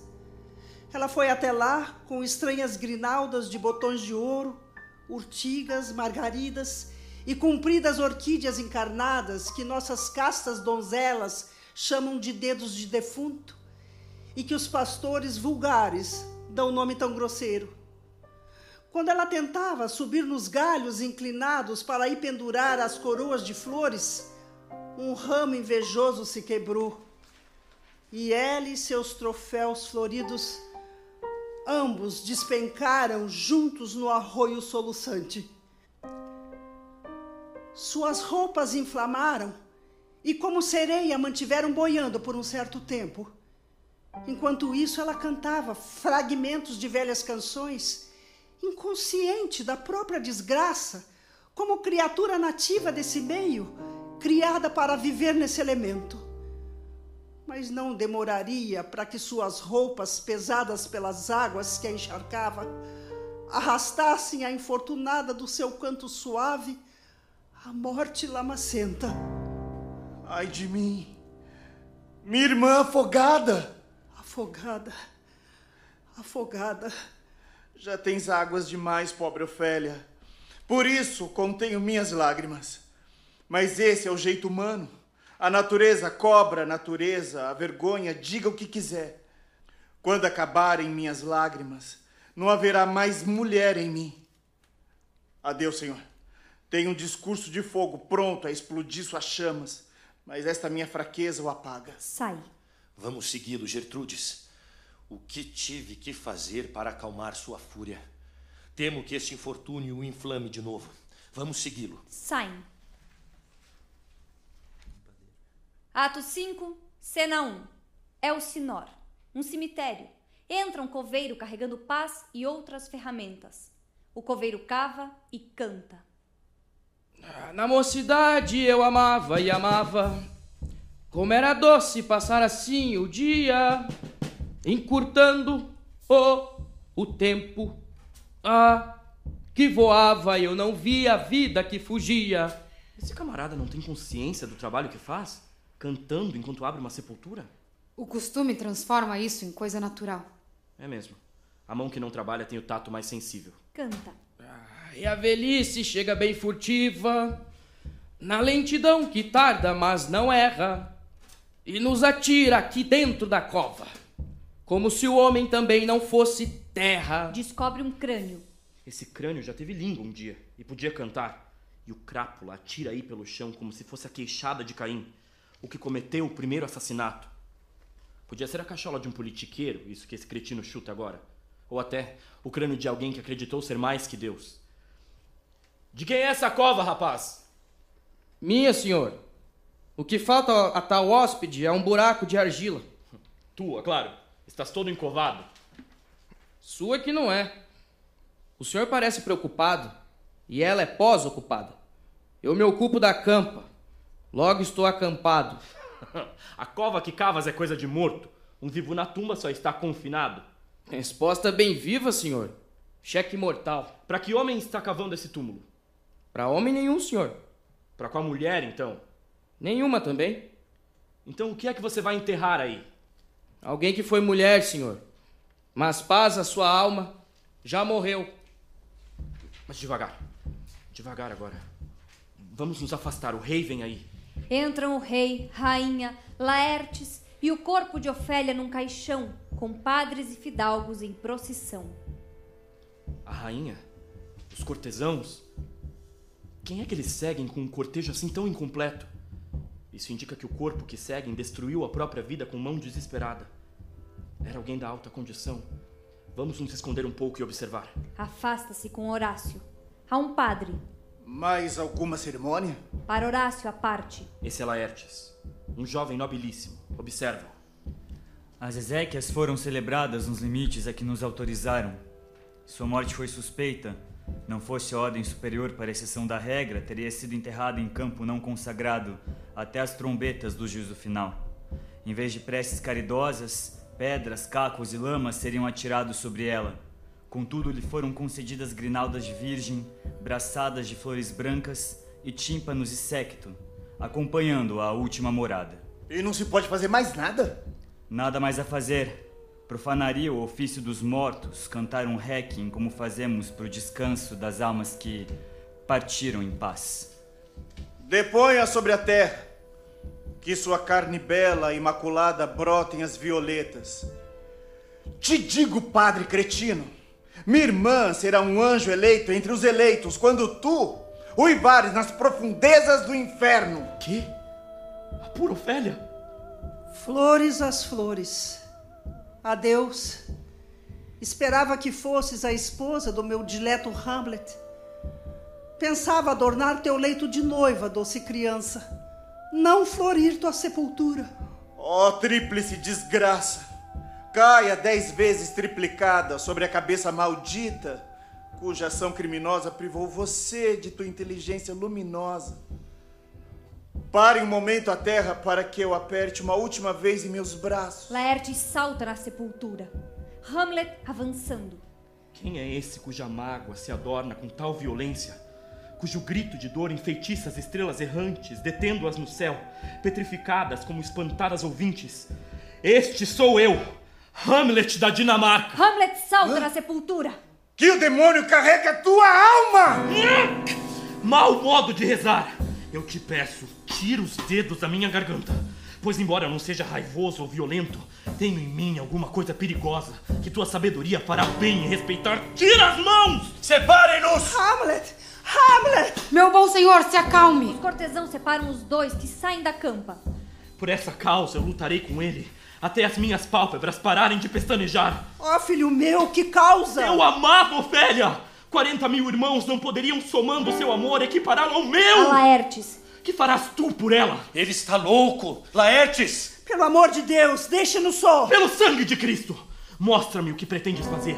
Vai chorar, jejuar, lutar, fazer-te em pedaços, beber um rio, comer um crocodilo. Eu, eu farei isso. Vieste aqui choramingar ou me desafiar saltando em sua tumba? Mande que o enterrem vivo junto a ela, que eu farei o mesmo. Já que falas bravatas de montanhas, deixem que o lance milhões de acres sobre nós, até que nosso solo, esturricando o crânio lá na zona ardente, faça o monte ossa parecer verruga. Ah! Vai! Vocifera! Meu rugido será igual ao seu! Isso é loucura completa! E o acesso vai dominá-lo assim por algum tempo. Depois, manso como uma pomba, quando vê nascer os filhotes dourados, o silêncio o envolverá acabrunhado. Ouve, cavalheiro. Por que razão me trata desse modo? Eu sempre o estimei. Eu te peço, bom Horácio, toma conta dele. Sai, Horácio, para Laertes. Laertes, fortalece a tua paciência com nossa conversa de ontem à noite. Vamos dar continuidade à nossa decisão. Boa Gertrudes, manda vigiar o teu filho. Esta tumba terá um monumento duradouro. Em breve chegará a nossa hora de paz. Se agirmos até lá com paciência audaz. Saem. Cena 2. Sala no castelo. Entram Hamlet e Horácio. E quanto a isso basta. Vejamos então o resto. Recorda-te de todos os detalhes? Como não recordar, senhor? Amigo, em meu coração havia uma espécie de luta que me impedia de dormir. Me sentia pior que os amontinados presos nos porões. Fui impulsivo, mas louvada seja a impulsividade, pois a imprudência às vezes nos ajuda onde fracassam as nossas tramas muito planejadas. Isso nos deveria ensinar que há uma divindade dando forma final aos nossos mais toscos projetos. Nada mais certo. Subindo de minha cabine, uma manta enrolada em meus ombros, tateando no escuro, encontrei o que eu queria. Botei as mãos no pacote desejado e voltei finalmente ao meu beliche. Neste golpe de audácia, meu medo dominando os meus escrúpulos, violei o selo do despacho solene encontrei aí, Horácio, ah, canalice real, uma ordem precisa, falando dos horrores e fantasmas que surgiriam se eu continuasse vivo. A modo que a primeira leitura, e sem perda de tempo, não, nenhuma, nem mesmo a de afiar o machado, deveriam me cortar a cabeça. Será possível? Aqui está o despacho. Leia depois com mais calma. Quer ouvir como eu procedi? Eu lhe suplico. Estando assim preso na rede de velhacarias, e antes que eu pudesse enviar um prólogo ao meu cérebro, este já tinha iniciado o drama. Eu me sentei, inventei uma mensagem, escrevia com a letra burilada, como qualquer um de nossos estadistas. Quer saber agora o teor da mensagem? Claro, meu bom senhor. O rei da Dinamarca faz um apelo premente, já que o rei da Inglaterra é seu fiel tributário, já que o amor entre os dois deve florir como palmas, já que a paz deve sempre trazer sua coroa dourada, servindo de união entre as duas amizades, e muitos outros jaques da maior importância, para que, visto conhecido do conteúdo da carta, sem qualquer outra deliberação, grande ou pequena, seja dada a morte aos portadores, não lhes concedendo nem o tempo para a confissão. E como selou o escrito? Até nisso o céu me foi propício. Eu tinha na bolsa o sinete de meu pai, cópia fiel do selo da Dinamarca. Dobrei a folha como estava a outra, assinei-a, timbrei-a e a coloquei no lugar da verdadeira, como as fadas trocam uma criança. No dia seguinte aconteceu a abordagem. Tudo que vem depois já é do teu conhecimento. Então Guildenstern e Rosenkrantz foram executados. Ora, homem, os dois cortejaram tudo pelo cargo. Não pesam na minha consciência. Sua destruição procede do próprio intrometimento. É perigoso para os inferiores se meterem entre o passo e a estocada das pontas furiosas de inimigos potentes. Céus! Que rei é esse? Não é meu dever de consciência abatê-lo com suas próprias armas? E não seria criminoso deixar que essa pústula da natureza continuasse a disseminar sua virulência? Mas logo ele vai receber notícias da Inglaterra, contando o que aconteceu por lá. E não demora. Mas o intervalo é meu. A vida de um homem é só o tempo de contar um. Mas eu estou muito triste, Horácio, por ter me cedido com Laertes, pois na imagem da minha causa eu vejo o reflexo dele. Vou cortejar sua amizade, porém com franqueza. Sua ostentação de dor me deixou numa fúria incontrolável. Atenção! Quem vem lá? Entra Osric. Minhas boas-vindas a Vossa Senhoria por ter retornado à Dinamarca. Lhe agradeço humildemente, senhor. O rei, senhor, apostou que, numa dúzia de passes entre o senhor e Laertes, este não levará vantagem de mais do que três toques. Laertes impôs como condição que os assaltos então sejam doze e não nove, e a disputa será imediata, assim que Vossa Senhoria nos consignar sua resposta. Senhor, vou passear um pouco nessa sala. Se assim agradar Sua Majestade, este é o momento de descanso do meu dia. Mandem trazer os floretes. Caso o cavalheiro concordar e o rei permanecer em seu propósito, eu vencerei por ele se puder. Se não puder, ganharei apenas a vergonha e as estocadas a mais. Devo levar a resposta nesses termos? Este é o sentido, senhor. Aceite, Vossa Senhoria, os meus serviços. Aceito, aceito. Sai Osric. Faz bem em oferecer ele próprio seus serviços. Nenhuma outra língua faria tão bem. Uma ave inexperiente. Quer voar ainda na casca do ovo. Entra um fidalgo. Meu senhor, Sua Majestade mandou cumprimentá-lo através do jovem Osric, o qual, de volta, lhe comunicou que o senhor o espera nesta sala. Sua Majestade deseja saber se o senhor continua no propósito de se bater com Laertes ou se deseja esperar mais algum tempo. Estou firme em meu propósito, que se ajusta à vontade do rei. Se ele está preparado, eu estou pronto, agora ou a qualquer momento, desde que me sinta tão apto quanto agora. O rei e a rainha descem com toda a corte. Em boa hora. A rainha deseja que, antes de começar o assalto, o senhor dê um acolhimento amável a Laertes. Eis aí um bom conselho. Sai fidalgo. Vai perder essa aposta, meu senhor. Não creio. Desde que ele foi para a França, tenho me exercitado sem cessar. Eu vencerei, com estocadas de vantagem. Você nem imagina a angústia que tenho no coração. Mas não importa. Como não, meu bom senhor? Não passa de tolice. Só uma espécie de pressentimento. Desses que perturbam as mulheres. Se há alguma apreensão em seu espírito, obedeça. Providenciarei para que não venham, dizendo que o senhor não está preparado. Em absoluto, desafio os augúrios. Existe uma previdência especial até na queda de um pássaro. Se é agora, não vai ser depois. Se não for depois, será agora. Se não for agora, será qualquer hora. Estar preparado é tudo. Se ninguém é dono de nada do que deixa, que importa a hora de deixá-lo, seja lá o que for. Entram o rei, a rainha, Laertes, fidalgos, Osric, servidores com floretes e luvas de esgrima, uma mesa e frascos de vinho. Vem, Hamlet. Vem e aperta a mão que a minha mão te estende. O rei põe a mão de Laertes na de Hamlet. Me dá teu perdão, senhor. Eu te ofendi. Mas me perdoarás como um cavalheiro. Os presentes sabem. E tu mesmo deve ter ouvido que fui atacado por cruel insânia. O que fiz que tenha agredido tua natureza, teu temperamento, honra ou consciência, proclamo aqui que é loucura. Foi Hamlet quem ofendeu Laerte? Hamlet jamais. Se Hamlet foi posto fora de si, e com Hamlet fora de si ofendeu Laertes, não é Hamlet quem ofende, e Hamlet o nega. Quem ofende então? Sua loucura. E assim, Hamlet está na parte ofendida. A loucura também é sua inimiga. Senhor, diante desta audiência, que minha negativa de qualquer má intenção tire de seu generosíssimo espírito a ideia de que atirei a flecha sobre a casa e feri o meu irmão.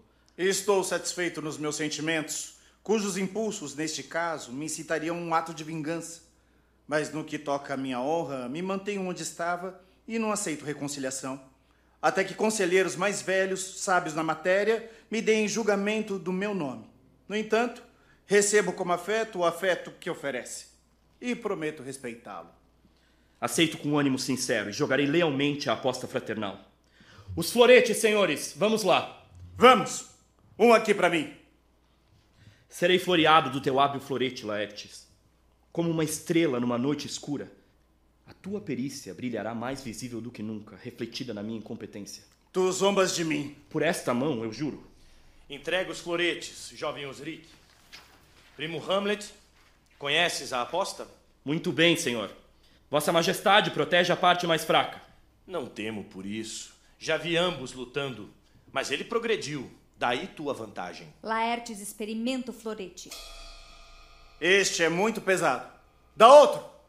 Hamlet experimenta o florete. Este me serve. São todos do mesmo comprimento? Sim, bom senhor. Preparam-se. Coloquem os jarros de vinho nesta mesa. Se Hamlet der o primeiro ou o segundo toque, ou devolver o toque no terceiro assalto, que os canhões disparem de todas as ameias. O rei beberá ao fôlego de Hamlet, jogando na taça uma pérola única, mais preciosa do que as que quatro reis sucessivos usaram na coroa deste reino. Deem-me as taças. Que o tambor fale às trombetas, as trombetas aos canhoeiros, os canhões aos céus, o céu à terra. O rei está brindando a Hamlet. Trompa. Vamos, comecem. E vós, juízes, olhos atentos. Em guarda, senhor. Em guarda, meu senhor. Lutam. Um! Não! Julgamento! Um toque, um toque bem visível. Muito bem. De novo! Um momento. Dê-me a bebida. Hamlet, esta pérola é tua. Envenena a taça. A tua saúde. Soam trombetas, tiros de canhão fora de cena. Deem esta taça a Hamlet. Mais um assalto antes. Deixem a taça aí. Em guarda. Lutam. Toquei outra vez. O que diz agora? Tocou, tocou. Eu reconheço. Nosso filho vai ganhar. Está suando e sem fôlego. Aqui, Hamlet, toma meu lenço e enxuga a testa. A rainha brinda a tua fortuna, Hamlet. Ela pega a taça envenenada. Gentil senhora. Gertrudes, não beba! Vou beber, meu senhor. Rogo que me perdoe. Bebe. A parte. A taça envenenada. Tarde demais. A rainha oferece a taça a Hamlet. Não, ainda não, senhora. Bebo daqui a pouco. Deixa eu enxugar o teu rosto. A parte. Vou acertar agora, meu senhor. Não acredito. A parte. E contudo faço isso quase contra minha consciência. Em guarda pro terceiro assalto. Laertes, tu estás brincando. Eu te peço. Ataca com maior violência. Receio que estejas querendo me fazer de bobo. Achas isso? Em guarda, então! Lutam! Nada! Nenhum dos dois! Toma essa agora! Laertes fere Hamlet. Então, na violência, as armas saltam e são trocadas. Hamlet fere Laertes. Ah! Separem-nos! Estão furiosos! Não, não! Continua! Ataca! A rainha cai. Socorro, a rainha! A rainha! Os dois estão sangrando! A Hamlet. Como está, meu senhor? Como está Laertes? Preso como um engodo em minha própria armadilha, Osric. Morto com justiça por minha própria traição. Como está a rainha? Desmaiou quando viu os ensanguentados. Ah, não. A bebida. A bebida. O querido Hamlet. A bebida. A bebida. Foi envenenada. Infâmia! Ei! Tranquem as portas! Traição! Procurem o traidor! Traidor? Traidor? Laertes cai. Está aqui, Hamlet. Hamlet, você está morto. Nenhum remédio no mundo poderá te salvar. Não sobra em ti meia hora de vida. O instrumento traidor está em tua mão, sem proteção e envenenado. O torpe estratagema se voltou contra mim. Olha, eis-me caído, para não me erguer jamais. Tua mãe foi envenenada. Não posso mais. O. O rei! O rei é o culpado! A ponta. Envenenada também. Então, veneno, termina a tua obra. Hamlet, fere o rei! Traição! Traição! Traição! Defendam-me ainda, amigos! Estou apenas ferido. Toma, rei maldito, assassino, incestuoso dinamarquês. Acaba essa poção. Engole tua pérola. Segue a minha mãe. O rei morre. Teve o que merecia. O veneno que ele próprio preparou. Troca o teu perdão com o meu, Hamlet. Troca, Hamlet. Que minha morte e de meu pai não pese em ti, nem a tua em mim. Morre. O céu te absolva. Vai, eu te sigo.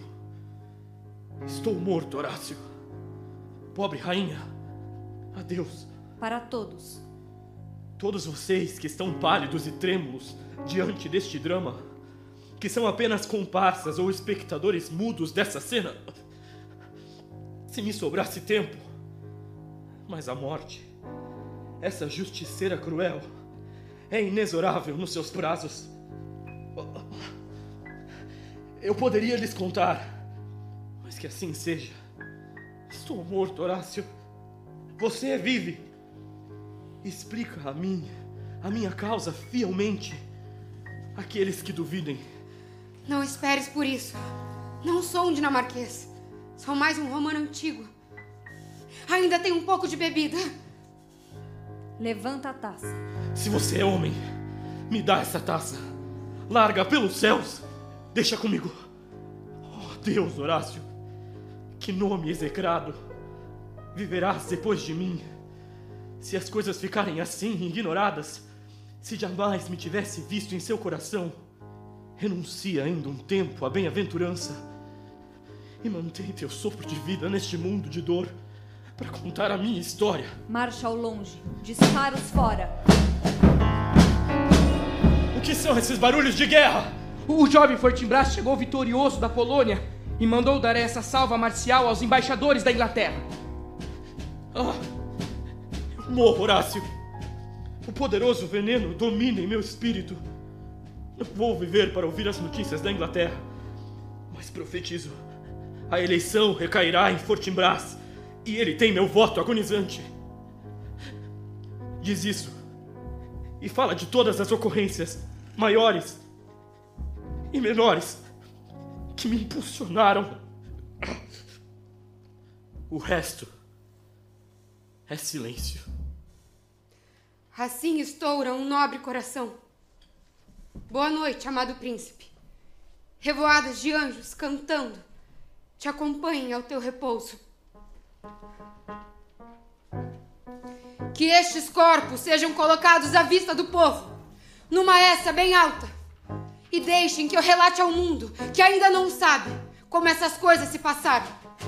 Me ouvirão falar de atos carnais, sanguinolentos e contra a natureza, julgamentos fortuitos, assassinatos casuais, mortes instigadas por perfídias e maquinações. E como epílogo, maquinações confundidas caindo na cabeça de seus inventores. O meu relato trará a verdade inteira.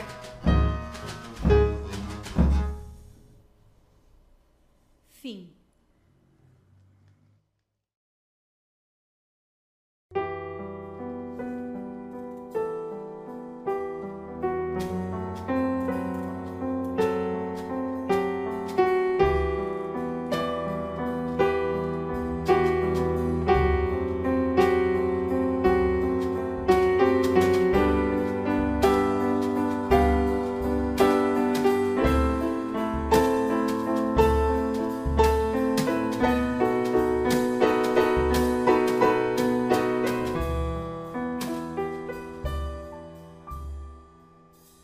Créditos Hamlet.